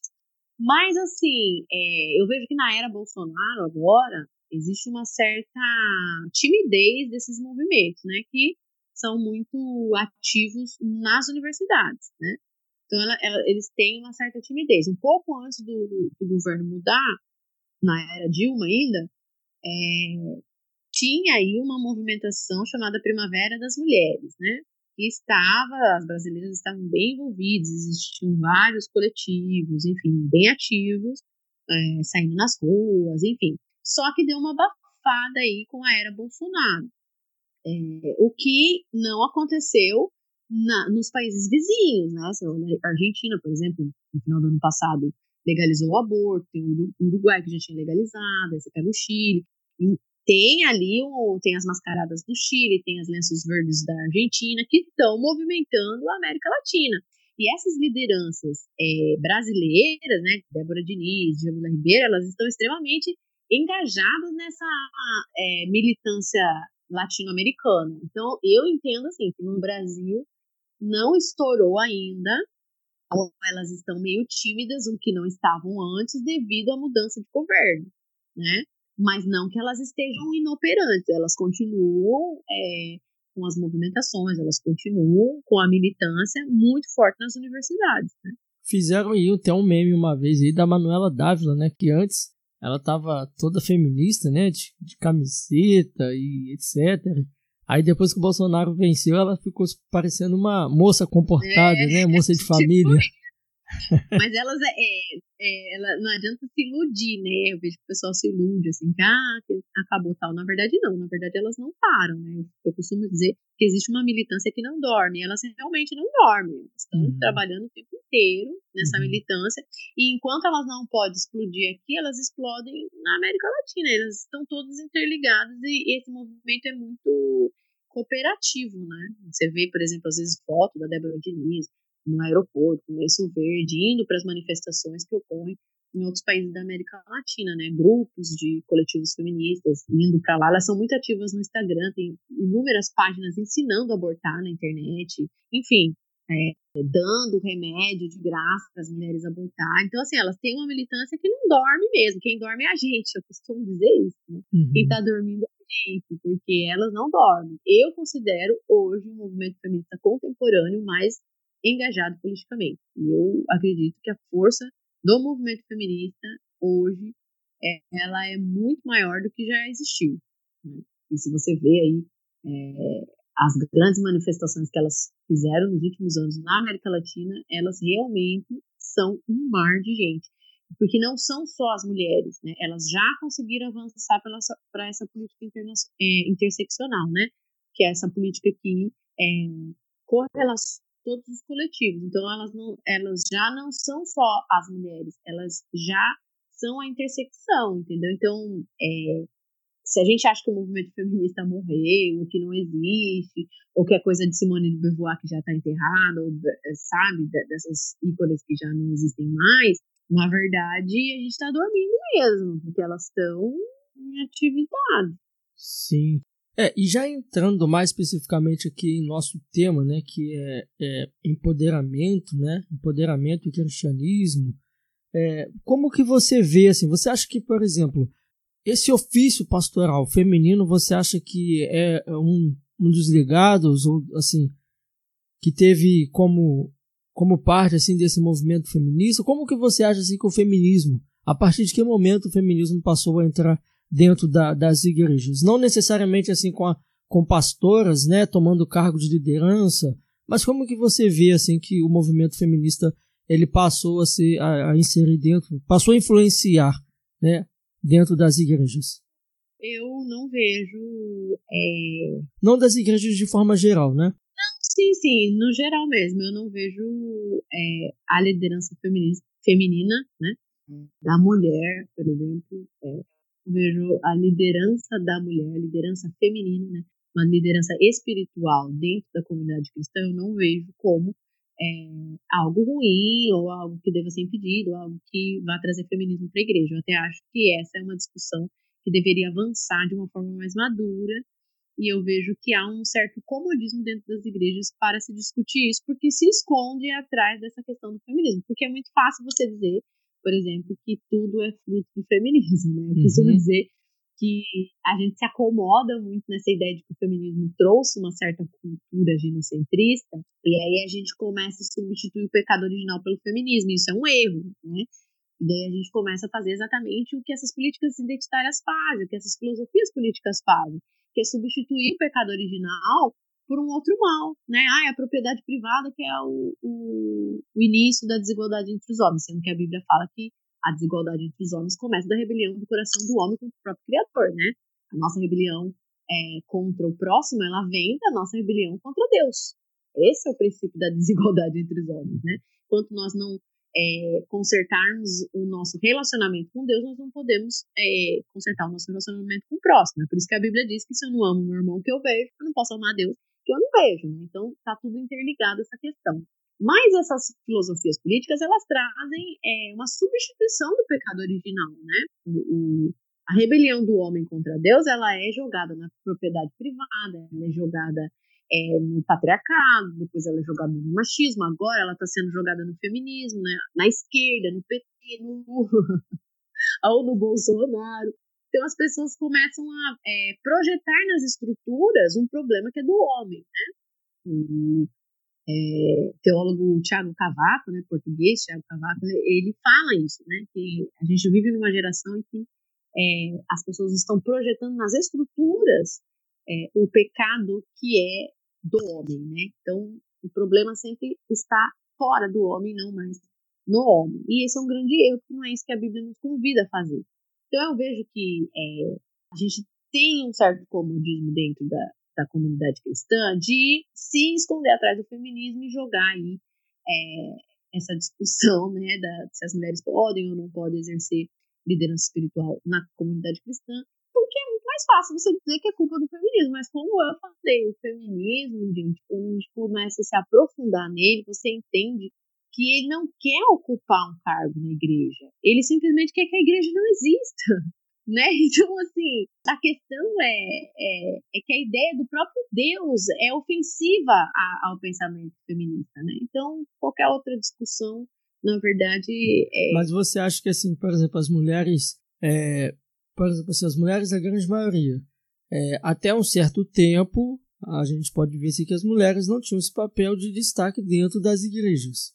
Não tinha esse, essa influência toda. Você acha que a partir desses movimentos. Não, eu sou contra, porque a história nos diz outra, outras coisas, né? Se a gente pegar as mulheres na, na igreja primitiva, por exemplo, elas tinham é, um papel. É, não, sim, elas ativo, tinham, tinham um papel ativo, mas não exerciam função de liderança, de, de tomar frente. É, como sacerdote, como, sim, como se fossem realmente pastoras da, é. com ofício exemplo, né, dos apóstolos. O pessoal usa muito essa, esse exemplo, né? Ah, se, se pudesse ter mulher, então eles teriam, Jesus teria escolhido é, mulheres entre os doze, enfim. não acho que essa porque assim a, escolha de Jesus pelos doze ela não estava no sexo, né? Era um contexto, enfim. Mas é, respondendo essa sua pergunta diretamente, né?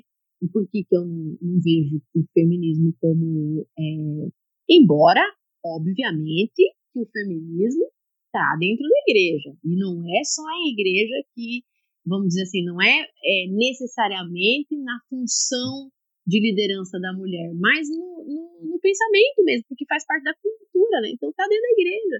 Ah, mas a questão da, das mulheres exercerem é, papel é, de liderança na igreja, isso, isso você sustenta, por exemplo, na própria Idade Média, né? As mulheres cristãs. Há, inclusive, hoje um, um estudo, uma tentativa das feministas de colocar feminismo na Idade Média, que eu acho muito engraçado, né? Porque é um anacronismo absurdo. Né? Colocar um pensamento político do século XX na Idade Média não, não é anacronismo, não existe. Mas elas tentam é, fazer essa, esse, essa, essa narrativa porque na Idade Média, né, no início da Idade Média, as mulheres cristãs eram consideradas as mulheres mais livres porque elas podiam viajar, elas escreviam tratados teológicos, elas exerciam função de abadesas, né? É, elas é, comandavam inclusive mosteiros mistos, né? Tem a Pernod, que é uma considerada uma das maiores é, historiadoras do século XX, ela, ela tem um livro chamado Os Mitos da Idade Média, onde ela aponta essa grande influência feminina dentro do contexto eclesiástico, né? Que não havia essa, é, como que eu posso dizer, essa rejeição às mulheres exercerem certas funções dentro da igreja, né? Inclusive a igreja reconhece primeiramente as mulheres como santas, né? quando ela começa a reconhecer os santos. E, e as, essas mulheres aparecem usando o próprio vácuo, né, que era o, a roupa dos bispos, né, num contexto medieval, veja, né, as mulheres, essas mulheres que, que adentravam a vida eclesiástica, elas inclusive chegavam a ser médicas, cirurgiãs, né, cientistas, né, quando não, elas é, estavam à frente de mosteiros mistos, inclusive. Elas vão para a clausura depois por ordem de um rei, né, que é, se, se posiciona e coloca as mulheres enclausuradas ali, mas até então elas tinham uma certa função. E na igreja primitiva também, se a gente for ver, é, o próprio apóstolo Paulo, por exemplo, eu acho extremamente curioso isso, né, da carta aos romanos, por exemplo, ele envia a Febe em seu nome e em seu lugar, né, é, eu, eu acho isso muito curioso e reconhece né, um diaconato, embora haja aí uma contestação sobre esse diaconato, ser um diaconato é, não. De servo, é, né? De prestar, de executar. É, um diaconato, porque é usado a mesma. É... No original significa. Não, não difere do ofício de diácono para ser servo. Sim, né? sim, sim. É, mas, enfim, né? Isso daí é um questionamento que a gente não vai saber o que, que era, o que não era. É como eu digo, talvez entre nas questões doutrinárias, que são questões secundárias, na minha opinião. Mas, é, se a gente for ver é, a questão, a gente pode colocar aí uma influência da igreja, tanto do pensamento deísta, do pensamento iluminista mesmo, que viam as mulheres como inferiores, né? Como a gente pode dizer que a igreja também possa ter sido influenciada pelo pensamento feminista de achar que a mulher, se não exercer a mesma função que um homem, estará sendo diminuída, o que eu não colaboro com essa opinião, obviamente, né? Mas eu vejo que, assim, é, independente dessa discussão sobre mulheres poderem ou não poderem exercer cargos eclesiásticos, eu particularmente não vejo problema. Mas, independente dessa discussão, e eu acredito que deva ser uma discussão apenas para é, se há, há, um desejo da, da igreja local querer mudar isso ou não, fora isso, isso não é um problema, né? Tem igreja que aceita e igreja que não aceita. Enfim, mas independente disso, no geral, todos nós, homens e mulheres, estamos influenciados pelo pensamento feminista e isso não diz respeito nem a essa questão de cargos, diz respeito muito à questão da, das influências mesmo sociais, né? Hoje em dia é muito difícil casais quererem ter filhos, por exemplo, essa é uma influência feminista, né? Que diz que traz essa ideia de que a, a, o filho seria aí, é, um atraso de vida para as mulheres, né? essa ânsia das mulheres muitas vezes é, acharem que é estar sendo estará sendo diminuída se elas é, não tiverem um serviço né, fora de casa. Uhum. Essa é uma influência que a gente pode dizer que é uma influência cultural, né? Ou do próprio homem, que muitas vezes acha que a mulher é folgada se ela não quiser trabalhar, isso existe também. Né? Então, é, existe aí uma grande influência do feminismo nas relações, né? não só nas relações é, afetivas, mas nas relações também é, fraternais, né? Na igreja, muitas vezes eu já vi, por exemplo, mulheres falando que é, se sentia diminuída porque na igreja não havia, por exemplo, o incentivo do, dos homens, o incentivo dos irmãos para que elas estudassem teologia. E aí eu fico me perguntando por que, que um ser humano adulto precisa de, do incentivo de outro para fazer alguma coisa? Não tem lógica. Né? Não tem lógica. Por que, que alguém precisa me incentivar a fazer alguma coisa? Se eu quero fazer, eu vou lá e faço. Né? Então eu vejo que às vezes as mulheres se escondem atrás desse pensamento, que é um pensamento cultural.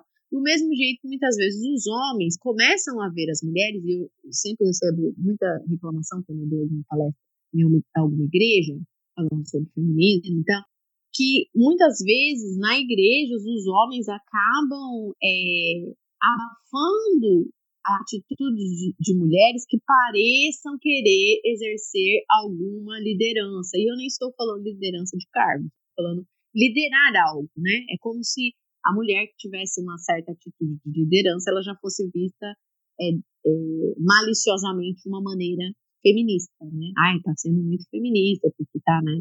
é, tendo uma atitude mais enérgica ou exigindo ali uma certa liderança em alguma coisa. Então, assim, a gente tem que tomar muito cuidado, né? Porque nem tudo é machismo, assim como nem tudo é feminismo, né?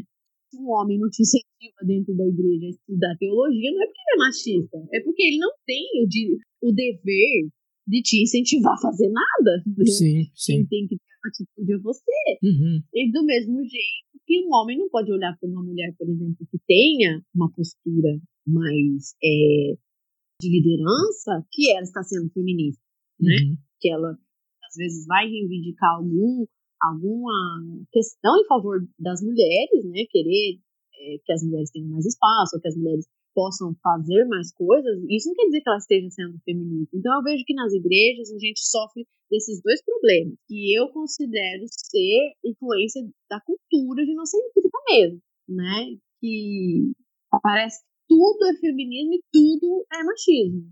Sabe? Se o homem faz alguma coisa, é machismo. Se a mulher faz alguma coisa, é feminismo. Então a gente está preso num problema cultural que a gente precisa se libertar. É, eu particularmente a denominação qual faço parte, ela não entende, né, esse ofício pastoral feminino. Ela não entende, não, não, não, não acredita. Sim, ela não tem essa, essa, essa visão, esse entendimento doutrinário bíblico de que existe o, esse ofício feminino pastoral. Mas ela não impede é, as mulheres de exercer algum, alguma atividade dentro da, da, da denominação. O que ela não entende é que esse ofício em si é para as mulheres. Então, sim, sim. então por isso quando eu digo assim que é, é, eu particularmente entendo que é, houve-se uma explosão nesse sentido de mulheres assumindo lideranças, abrindo, é, é, sendo, né, abrindo igrejas, né, tendo o último cargo. Eu particularmente acredito que tenha sim. É, pode ser que a minha a, ah, o meu entendimento esteja errado, mas eu acredito que seja assim, grande, grande parte, como você disse, né, a gente não pode colocar a culpa é, em si no, no, no, no, feminismo, né? Mas eu acredito que houve sim, sim essa influência por parte desse movimento fora da, da do, do, círculo da igreja, né? Que influenciou as mulheres a, com, esse, uhum. com essa ideia de, de as mulheres têm que é, é, assumir cargos Liderar. de liderança, tem que estar tá, é, minha mãe é pastora. Uhum. Não sei se você sabe. Minha mãe é pastora. E é, foi, a minha mãe foi por 20 anos evangelista, né? E depois acabou é, caindo no colo dela aí uma função pastoral. É, eu entendo o seguinte, é, que se a gente for colocar influência, né? A gente for querer achar uma influência para isso, a gente tem que fazer uma, uma análise é, geral, né? É, a gente vem de uma geração em que os homens é, têm deixado de assumir liderança. Também tem isso. Tem, né? sim, muito. Então, assim, também. Dentro das famílias também. Sim. Então, assim, muitas famílias sem a figura paterna, né? Sim. E a gente sabe que isso faz, faz uma diferença muito grande. Eu acredito até que isso ajude muito com que as mulheres é, sejam atraídas pelo movimento feminista, tá? uhum. tá? Essa, esse trauma paterno, essa falta de, de presença masculina, né? É, ou uma presença masculina é, negativa. Né? Até mesmo no círculo de oração dentro da, da, da, da, igreja, né? Se você vê, o grande número são mulheres, né? Exatamente. Eu acho que foi até o Augusto Nicodemos que eu já vi ele falando isso, e inclusive ele tem um, um posicionamento é, bem claro, porque, enfim, é presbiteriano, embora nem todos os presbiterianos é, sigam é, contra o, o, a liderança feminina, né? É, eu já vi, inclusive, discussões de pessoas presbiterianas é, discutindo isso, enfim. Mas eu sou do seguinte opinião: acho que as igrejas elas devem é, respeitar as suas doutrinas, né? É como eu costumo dizer. eu não, não me presto ou não venho a público, na internet, a fazer discussões públicas em relação a questões doutrinárias, porque eu acho que para mim não é um problema, né? É, e também não, não é um, um alvo que eu acredito que seja é, prioritário para o cristão discutir publicamente. Por exemplo, ah, vamos discutir se é, mulher pode ser pastor ou não. Eu não acho que essa seja uma discussão pública é, relevante, porque eu acho que isso deve ser discutido na comunidade cristã, ok? É, Assim como, por exemplo, sei lá, se batiza com água na cabeça, se batiza bebê, se vai mergulhar ou não. Acho que se a gente for ficar entrando nessas questões, a gente vai discutir eternamente, nunca a gente vai chegar a lugar nenhum. Então, geralmente, eu não, não me presto a discutir isso, porque para mim isso não é um problema. Mas, você tocou num ponto que é interessante agora, eu lembrei aqui, quando eu vi o Augusto Nicodemus falando, é, eu até achei curioso, porque ele falou o seguinte, que é, ele entendia a, não vou lembrar direito as palavras, né, exatamente as palavras, que ele entendia é, que a mulher poderia exercer função pastoral circunstancialmente, né, dependendo da circunstância. E ele até cita essa questão da a gente vem de uma era em que existe essa ausência masculina, né, essa negligência masculina. E eu acho que quando existe essa negligência, é, e nem acho seja uma negligência é, intencional, assim, sabe? Tipo, ai, vou ser negligente e tal. Eu acho que é até por uma questão mesmo dessa cultura de inocentrista mesmo, que foi meio que castrando o ser masculino, né? É, as atitudes masculinas foram sendo condenadas constantemente como sempre algo pejorativo, como sempre algo violento, como sempre algo ruim. E isso acaba criando uma cultura em que o homem acaba é, vamos dizer assim, uma síndrome de Adão, talvez, né, daquela, daquela omissão e daquela situação em que o homem se coloca muito mais na observação em vez de tomar a frente, né? Então a gente vem de uma de um contexto assim. Então eu acho que dentro desses, desse contexto, circunstancialmente, foi inevitável que as mulheres assumissem a liderança. Por isso que eu falo que é, é, a gente tem que tomar cuidado para não atribuir ao feminismo isso, porque existe a questão é, circunstancial, né? Eu fiz uma live com o Igor Sabino, que é, é ele é especialista em política internacional, enfim, ele é, tem doutorado ou está fazendo doutorado, não me lembro exatamente, nessa questão de política internacional. E ele tem uma experiência né, em relação aos cristãos perseguidos é, da igreja perseguida, Janela 1040, enfim. E também, é, não só os cristãos, mas os, os povos yazidis, né, as mulheres yazidis também. A gente falou sobre a política do estupro, né, a teologia do estupro, né, que, que ocorre é, com o avanço do Estado Islâmico. E uma das, da, das informações que ele é, passou nessa live, eu achei muito curioso, porque ele falou que nesse contexto né, de perseguição, que as mulheres são as maiores vítimas da perseguição nesse contexto islâmico, né, que existe uma teologia é, documentada, né, uma teologia do estupro, orientados a usar o estupro como é, um meio de dominação, e as mulheres acabam sendo as maiores vítimas, tanto as cristãs como, como as yazidis, né? E aí ele disse que a igreja que mais cresce hoje, no contexto de perseguição, é uma igreja comandada por mulheres.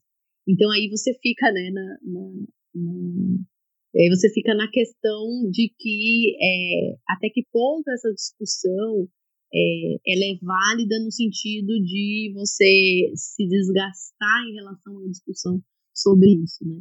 Então, eu geralmente não me desgasto com esse tipo de discussão, porque para mim não é um problema. Mas e, eu entendo que exista uma forte influência feminista no, na comunidade cristã e, e não necessariamente em lugares e comunidades em que as mulheres estão na liderança, né? Em muitas é, comunidades tradicionais eu encontro uma forte resistência feminina, né? É, de mulheres que não aceitam mesmo é, certas é, atitudes masculinas porque entendem como machistas, né? mesmo estando dentro de uma comunidade em que a doutrina não aceita a liderança feminina. Então, assim, muitas pastoras, por exemplo, me procuram para estudar feminismo para é, orientar é, a sua comunidade. Então, assim, é, até que ponto, né, a gente é, joga nas costas do feminismo essa, essa geração de mulheres que assumiram a liderança. Né? Eu sempre me questiono isso. É, a gente não pode, né, simplesmente pegar tudo isso e jogar na conta do, do feminismo, né? Mas como foi uma pergunta, eu achei essa pergunta pertinente, a gente poder discutir, Sim. né?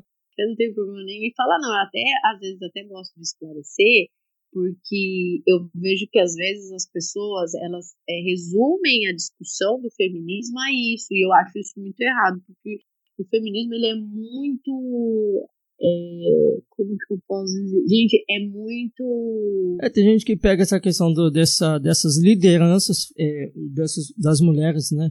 É, dentro da igreja e fala, não, isso aí é o feminismo. A gente não pode é. simplesmente dizer. Não, sim, não só isso também, né? A questão assim de, é, de resumir o feminismo, às vezes, a uma coisa é, óbvia, né? Uhum. Ah, a mulher estiver na liderança, é feminismo. E o feminismo ele é tão sorrateiro, ele é tão sutil na, na sua influência, sabe?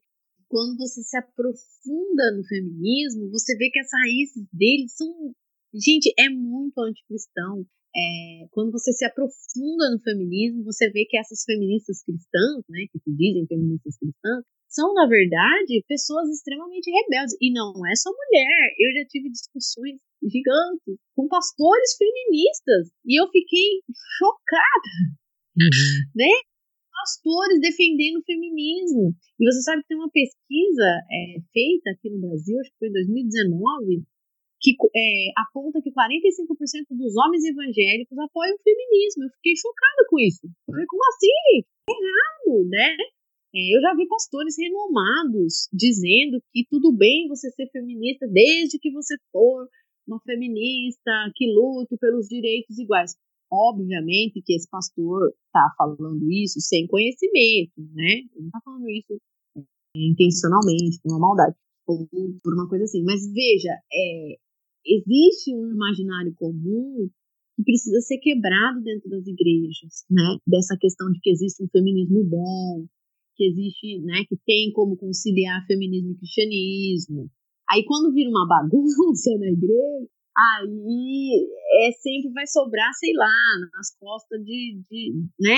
A gente tem que ver que o feminismo está sorra, sorrateiramente dentro das igrejas. Né? Eu já vi muita gente tentando jogar nas costas da liderança feminina a influência do feminismo na igreja.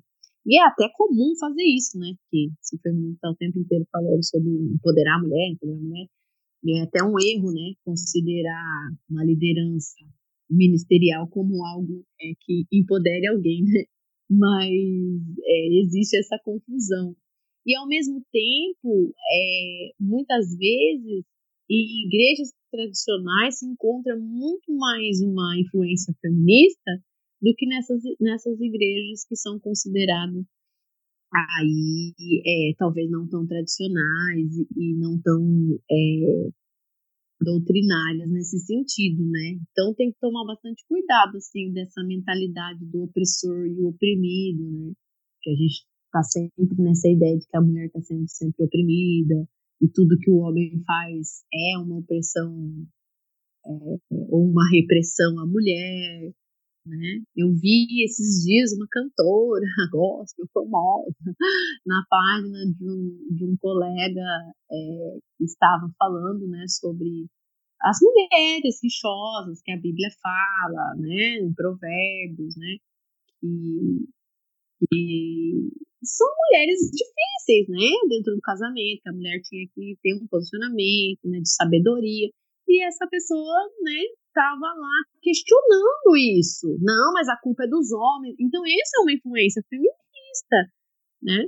Da mulher não ter essa autoavaliação de quando lhe apontado um problema, um pecado, uma falha, ela reconhecer que é pecadora, miserável, carente da graça de Deus, né?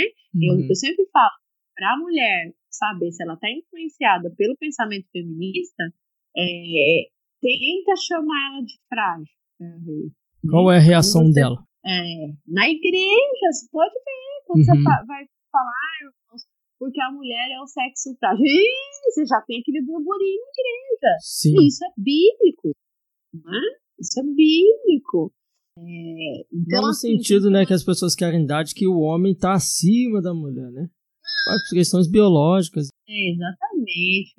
É, é, o que eu falo, né? O feminismo ele tem uma, uma resistência muito grande com o conceito de submissão no casamento, né? Muito grande. É, o feminismo bate diretamente no conceito de submissão dentro do casamento, porque elas entendem que é, a ideia da liderança masculina dentro do lar, ela subjuga a mulher na sociedade. Está né? diretamente ligado. Para o feminismo, está tá, é, diretamente ligado a essa ideia. Então, você vê que quando você fala de submissão, se você não falar que é uma submissão no sentido de que a mulher tem uma missão, é, ela, ela cumpre a mesma missão que o homem, né? Só que numa submissão, porque a missão é masculina. Então é um malabarismo que se faz para dizer uma coisa que, que tá lá na Bíblia, gente. A mulher tem que se sujeitar ao marido, é o que está falando lá. Mas isso não está falando separadamente do fato de que esse marido precisa ter um amor sacrificial essa mulher, né? Essas duas coisas estão ligadas ali. Sim. Quando o, o apóstolo Paulo fala sobre sujeição, submissão, né? Não sujeição, submissão da mulher no matrimônio, ao mesmo tempo, o que, que ele diz? Ele começa o texto falando: sujeitai-vos uns aos outros no temor ao Senhor. Submissão mútua, né? É, porque submissão é um conceito bíblico do cristão para o cristão na comunidade. O apóstolo Paulo diz que na comunidade cristã, cristã é para um considerar o outro superior a si mesmo. Ele não está falando que é para homem ou mulher, só entre homem, só entre mulher. Está falando para todo mundo. Isso aí. E também está falando que em Cristo não há questão de raça, porque ele fala que não há judeu nem grego, não há questão de classe, porque ele diz que não tem escravo nem livre, e não há questão de gênero, porque ele diz que não tem homem nem mulher. Todos em Cristo são um. Então, se na comunidade cristã a gente não consegue ter essa concepção de unidade e de quebrar esses paradigmas que é, no mundo secular importam, né, então a gente está fazendo alguma coisa errada. Né? A gente não consegue entender. Pode, um exemplo que eu vou te dar: é, congresso de mulher na igreja. O que, que as mulheres pregam na igreja? Um exemplo feminino na Bíblia. Vai falar de Esther, vai falar de Ruth, vai falar de é, Débora. Não é assim que acontece? É. Só que a Bíblia, ela chama homens e mulheres a serem imitadores de um homem, do único homem, Jesus Cristo. Você não vê teologia é, arroz com feijão, feijoada, em congresso de mulher. É muito raro. É muito raro porque está sempre falando de feminilidade, está sempre falando de, de Débora, de Esther, né? E eu sempre, quando me chamam para falar sobre feminilidade bíblica, eu falo, gente, eu só posso falar de Jesus, porque se vocês querem descobrir a feminilidade de vocês, vocês têm que se derramar nos pés de na cruz. Porque o cristão é chamado para imitar Cristo. Não tem ali é, um, um, modelo né, de fem, feminino para você seguir. Não tem. Assim como o único exemplo que tem na Bíblia para você ser igual, para você moldar o seu caráter, o seu, é, o seu intelecto, a sua personalidade, é em Jesus. Né? É Jesus que, que, é, que falou siga-me. Ele diz para homem e para mulher. Então, assim, é, sempre né, bato muito nessa tecla. Jesus foi um homem que ele colocou as mulheres e as crianças na história. Né? Mulher e criança não era gente. Mulher e criança não era gente. Jesus coloca eles na história. Tem gente que pensa né, que a Bíblia, geralmente, quando fala assim, a ah, multidão havia grande quantidade de homens e de mulheres, aí fala, pronto, a Bíblia é machista porque está excluindo. É. Mas não é porque a Bíblia está excluindo, é o contexto da época que tinha entendimento, né? Que não se contava muito crianças, mulheres, idosos. Criança não era nada. É. Eu sou pedagoga, eu estudei a história da, da criança na humanidade, é de você chorar, meu Deus do céu, criança não era, não era nada. Uhum. Então, quando Jesus pega uma criança e senta no colo e, e usa ela como exemplo em um discurso, o que ele está fazendo ali é transcendental, é transformador, é revolucionário, né? Então, é, você pega um contexto ali em que Jesus é, ressuscita diante de mulheres, né? Eu sempre, eu sempre falo isso, né? Sobre a questão da, da validação do testemunho feminino que Deus deu, que, né, que Deus escolheu dar. Jesus ressuscita diante de mulheres e ele diz: vá lá e conte aos outros num contexto em que o testemunho da mulher não valia nada. Se a mulher fosse estuprada até hoje ainda, é, em alguns contextos árabes, né? É, se a mulher for estuprada, se ela não tiver cinco testemunhas masculinas para afirmar que ela foi estuprada, o testemunho dela não vale contra uma violência praticada contra ela mesma. Né? E Jesus vai e diz, ó, vai lá e conte aos outros. Conte os outros é o quê? Que Jesus Cristo venceu a morte, ressuscitou. Então, assim, gente, sabe, é, não tem como a gente é, querer discutir ou falar que, que a Bíblia é machista, né? Eu já vi uma feminista uma vez falando que Jesus fez pouco pelas mulheres. Ele podia ter feito muito mais. Sério, ela. E isso numa igreja, hein? Um congresso de uma igreja lá em São Paulo. Ela falou com todas as palavras que Simone de Beauvoir havia feito muito mais pelas mulheres do que Jesus. E Jesus fez pouco diante do que ele poderia fazer. Então, assim, o pensamento feminista, e, e eu sempre falo isso, e até acho que para a gente concluir, eu posso concluir falando isso, que não existe feminista cristã pelo sim, simples fato de que uma mulher que, que se declara feminista cristã, ou ela escolhe o cristianismo, ou ela escolhe, ou ela escolhe o feminismo. E, e quando é, é, geralmente as feministas cristãs falam, elas já deixam claro que elas escolheram o feminismo. Por quê? Porque elas passam a questionar a Bíblia, elas passam a questionar é, os fundamentos da fé a partir do pensamento feminista. Então não é mais a escritura que é, é como que eu posso usar a palavra soberana, entendeu? No sentido de dar norte à fé. O que, o que vale agora é o, é o conjunto de pensamentos feministas que vai questionar a palavra de Deus. Para você ter uma ideia. Passa a ser a, a, o norte, né? A, a bússola. É, exatamente. O sola deles não é sola escritura, é o sola feminismo, né? E, e tem uma teóloga é, feminista. Olha, cuidado que isso daí pode pegar em solo feminismo. Tem uma teóloga feminista chamada Simone dos Anjos, aqui no Brasil. Ela escreve muito artigos, assim, mas é só essas besteiraiadas. Tá? Já me dei o trabalho, me dou o trabalho de ler, mas é só essas loucuraiadas de feminista. E aí ela dá, tem uma entrevista que ela dá e ela fala o seguinte, que a escola teológica feminista, ela se propõe, veja, elas mesmas se entregam, ela se propõe a se debruçar sobre a Bíblia com um olhar crítico. Ou seja, elas mesmas se entregam, porque qual cristão que se preze, se debruça sobre a Bíblia para criticá-la, ao invés de ser criticado? Né? Eu, eu fui educada, né? minha mãe me educou nos princípios cristãos, para que eu me debruço sobre a Bíblia e a Bíblia me critique. É para a Bíblia, é, é para eu ser avaliada pela Bíblia, não eu avaliar a Bíblia. Né? Então, se existe uma, uma escola teológica feminista que se debruça sobre a Bíblia para criticar a Bíblia, já começou errado.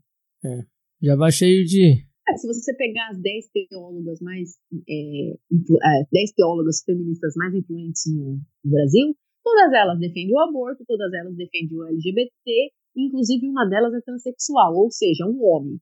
Né?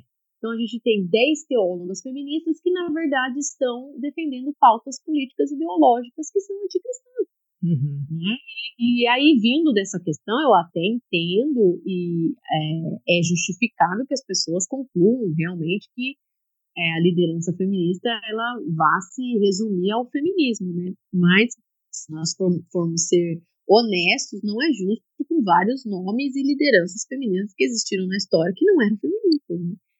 Então a gente tem que ser justo também. Porém, é, existe essa escola teológica feminista, que é uma escola teológica é, política, né? assim como existe o movimento negro dentro das igrejas agora, e existe agora é, essa movimentação LGBT, todas elas fazem parte dessa política progressista, né? São pessoas que se converteram à política e querem encaixar a política no cristianismo. Né? Sim. Né? Mas elas é. não, não pode se dizer cristãs, são cristãos nominais. Querem, de alguma forma, exercer essa influência secular, né? É, aí uhum. surge como, né, o é, o René Kivitz, aí, ultimamente, que falou que a Bíblia precisava ser é, atualizada, né? Atualizada, né? Mas vai se atualizar a Bíblia com base no quê? No pensamento dessa galera, entendeu?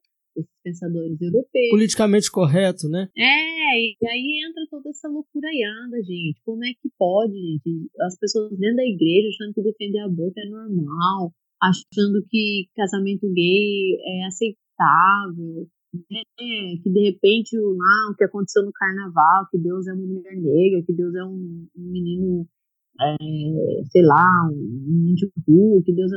Gente, Deus é Jesus encarnado, é o que a Bíblia diz. Né? Deus não é uma mulher negra, Deus não é um menino de rua, Deus não é um travesti, não é o... Deus é Jesus encarnado e ponto.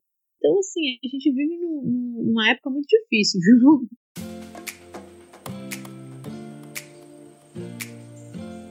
Elis, a gente já está chegando no final. Particularmente, eu achei o papo muito bom. E a gente já caminhando aqui para o final, eu gostaria que você então falasse um pouquinho sobre, é, já encerrando, sobre essa questão né, de antagonismo né, entre fé e, e, ideologia. E eu gostaria que você falasse também aí sobre é, esse seu, seu estudo né, que você vem ministrando, né, que você é autora né, do estudo sobre Não Existe Feminista Cristã. Eu gostaria que você falasse é, um pouquinho sobre isso para a gente também e deixasse aí suas redes sociais, seu contato, como que as pessoas podem estar entrando em contato com você. É, eu sou mais ativa no Instagram, né? Arroba underline Correia Cris. Né? Ou só jogar Cris Correia lá. Se o, é, se o Instagram tiver me dado um ban aí, que ele me baniu, né? Por causa do conteúdo, que as feministas estão sempre é, denunciando minha página, enfim. Se eu não tiver banida, é só jogar lá na pesquisa Cris Correia que me aparece. Né? Mas se for difícil achar, arroba underline Correia Cris. É, bom, eu tenho uma linha de estudos, né? Como eu falei, eu criei uma, linha de estudos chamada Não Existe Feminista Cristã. E eu é, abri o primeiro grupo de estudos é, no Brasil a, é, voltado a estudar é, a raiz do antagonismo entre cristianismo e feminismo. No meu curso, é, no meu grupo de estudos, eu não falo sobre doutrina, como eu falei, não entro é, em questões doutrinárias, até mesmo porque eu tenho é, cristãos de todas as denominações no meu, no meu grupo de estudos. Né? Eu tenho assembleiano, eu tenho adventista, eu tenho presbiteriano, eu tenho batista. É, então, tem até gente que não é crente, né? Então, assim, eu não entro na questão doutrinária. Ou seja, eu não fico discutindo batismo, não fico discutindo é, é, liderança, né? Se pode ou não pode. O que a gente aprende, o que a gente estuda, é a raiz do pensamento feminista na história, na filosofia, né? E, e a gente vai construindo essa linha é, do pensamento feminista com base nas próprias teóricas, livros, literaturas, é, e também trazendo aí onde estaria esse antagonismo entre o feminismo e o cristianismo, né? As raízes filosóficas que sustentam o pensamento feminista, né? Como o pensamento feminista é, se posiciona, qual é o princípio fundamental desse pensamento, quais são os princípios né, fundamentais. Então a gente estuda muito a guerra das cosmovisões, né? Sobre é, as cosmovisões seculares, a cosmovisão cristã, a islâmica, onde, essa, onde o cristianismo está nessa guerra, onde o feminismo está, o que, que sustenta, o que, que alimenta, o que, que de onde é, veio as raízes do pensamento feminista. Né? Então, tudo isso você encontra na linha de estudos né? É, que eu tenho no meu grupo de estudos e que a gente vai, eu dou uma lista né, de livros é, para as pessoas lerem Aí todo mês elas leem o livro, a gente conversa sobre esse livro, elas recebem a linha de estudos e elas recebem aulas em cima dessa linha de estudos, material é, extra, né, documentário, palestras, é, conversas de próprias, das próprias feministas, né, para elas entenderem o pensamento feminista, mas ao mesmo tempo atrelado à minha linha de estudos, trazendo o antagonismo, né, mostrando onde que está ali o antagonismo entre fé ideologia. Então, resumidamente, é isso é, que eu faço, né? Eu uso minhas redes sociais para tentar dialogar aí com a cultura a partir dessa concepção feminista. Eu sempre estou mostrando é, o que, que é o feminismo realmente, né? quais são as raízes, o que, que o movimento anda fazendo, né? por que, que o cristão deve se despertar para para essa questão do feminismo, né? de se posicionar, de entender, de ter um, uma base para orientar os filhos também, né, que estão sendo bombardeados, enfim, é isso. Olha, Cris, eu quero agradecer a sua participação aqui no Teologicamente e eu quero agradecer a vocês também que ouviram esse podcast. Obrigado pela participação de todos vocês. Deixe aí nos comentários o que vocês acharam do bate-papo que nós tivemos aqui. Você concorda com, gente, com, o que a gente falou aqui? Você não concorda? E aí, qual, qual é a sua opinião? Não esqueça também de compartilhar com seus amigos aí esse podcast, porque assim você está e vai estar nos ajudando né, no engajamento a deste projeto, tá bom? Muito obrigado pela participação de vocês e até a próxima, se Deus quiser.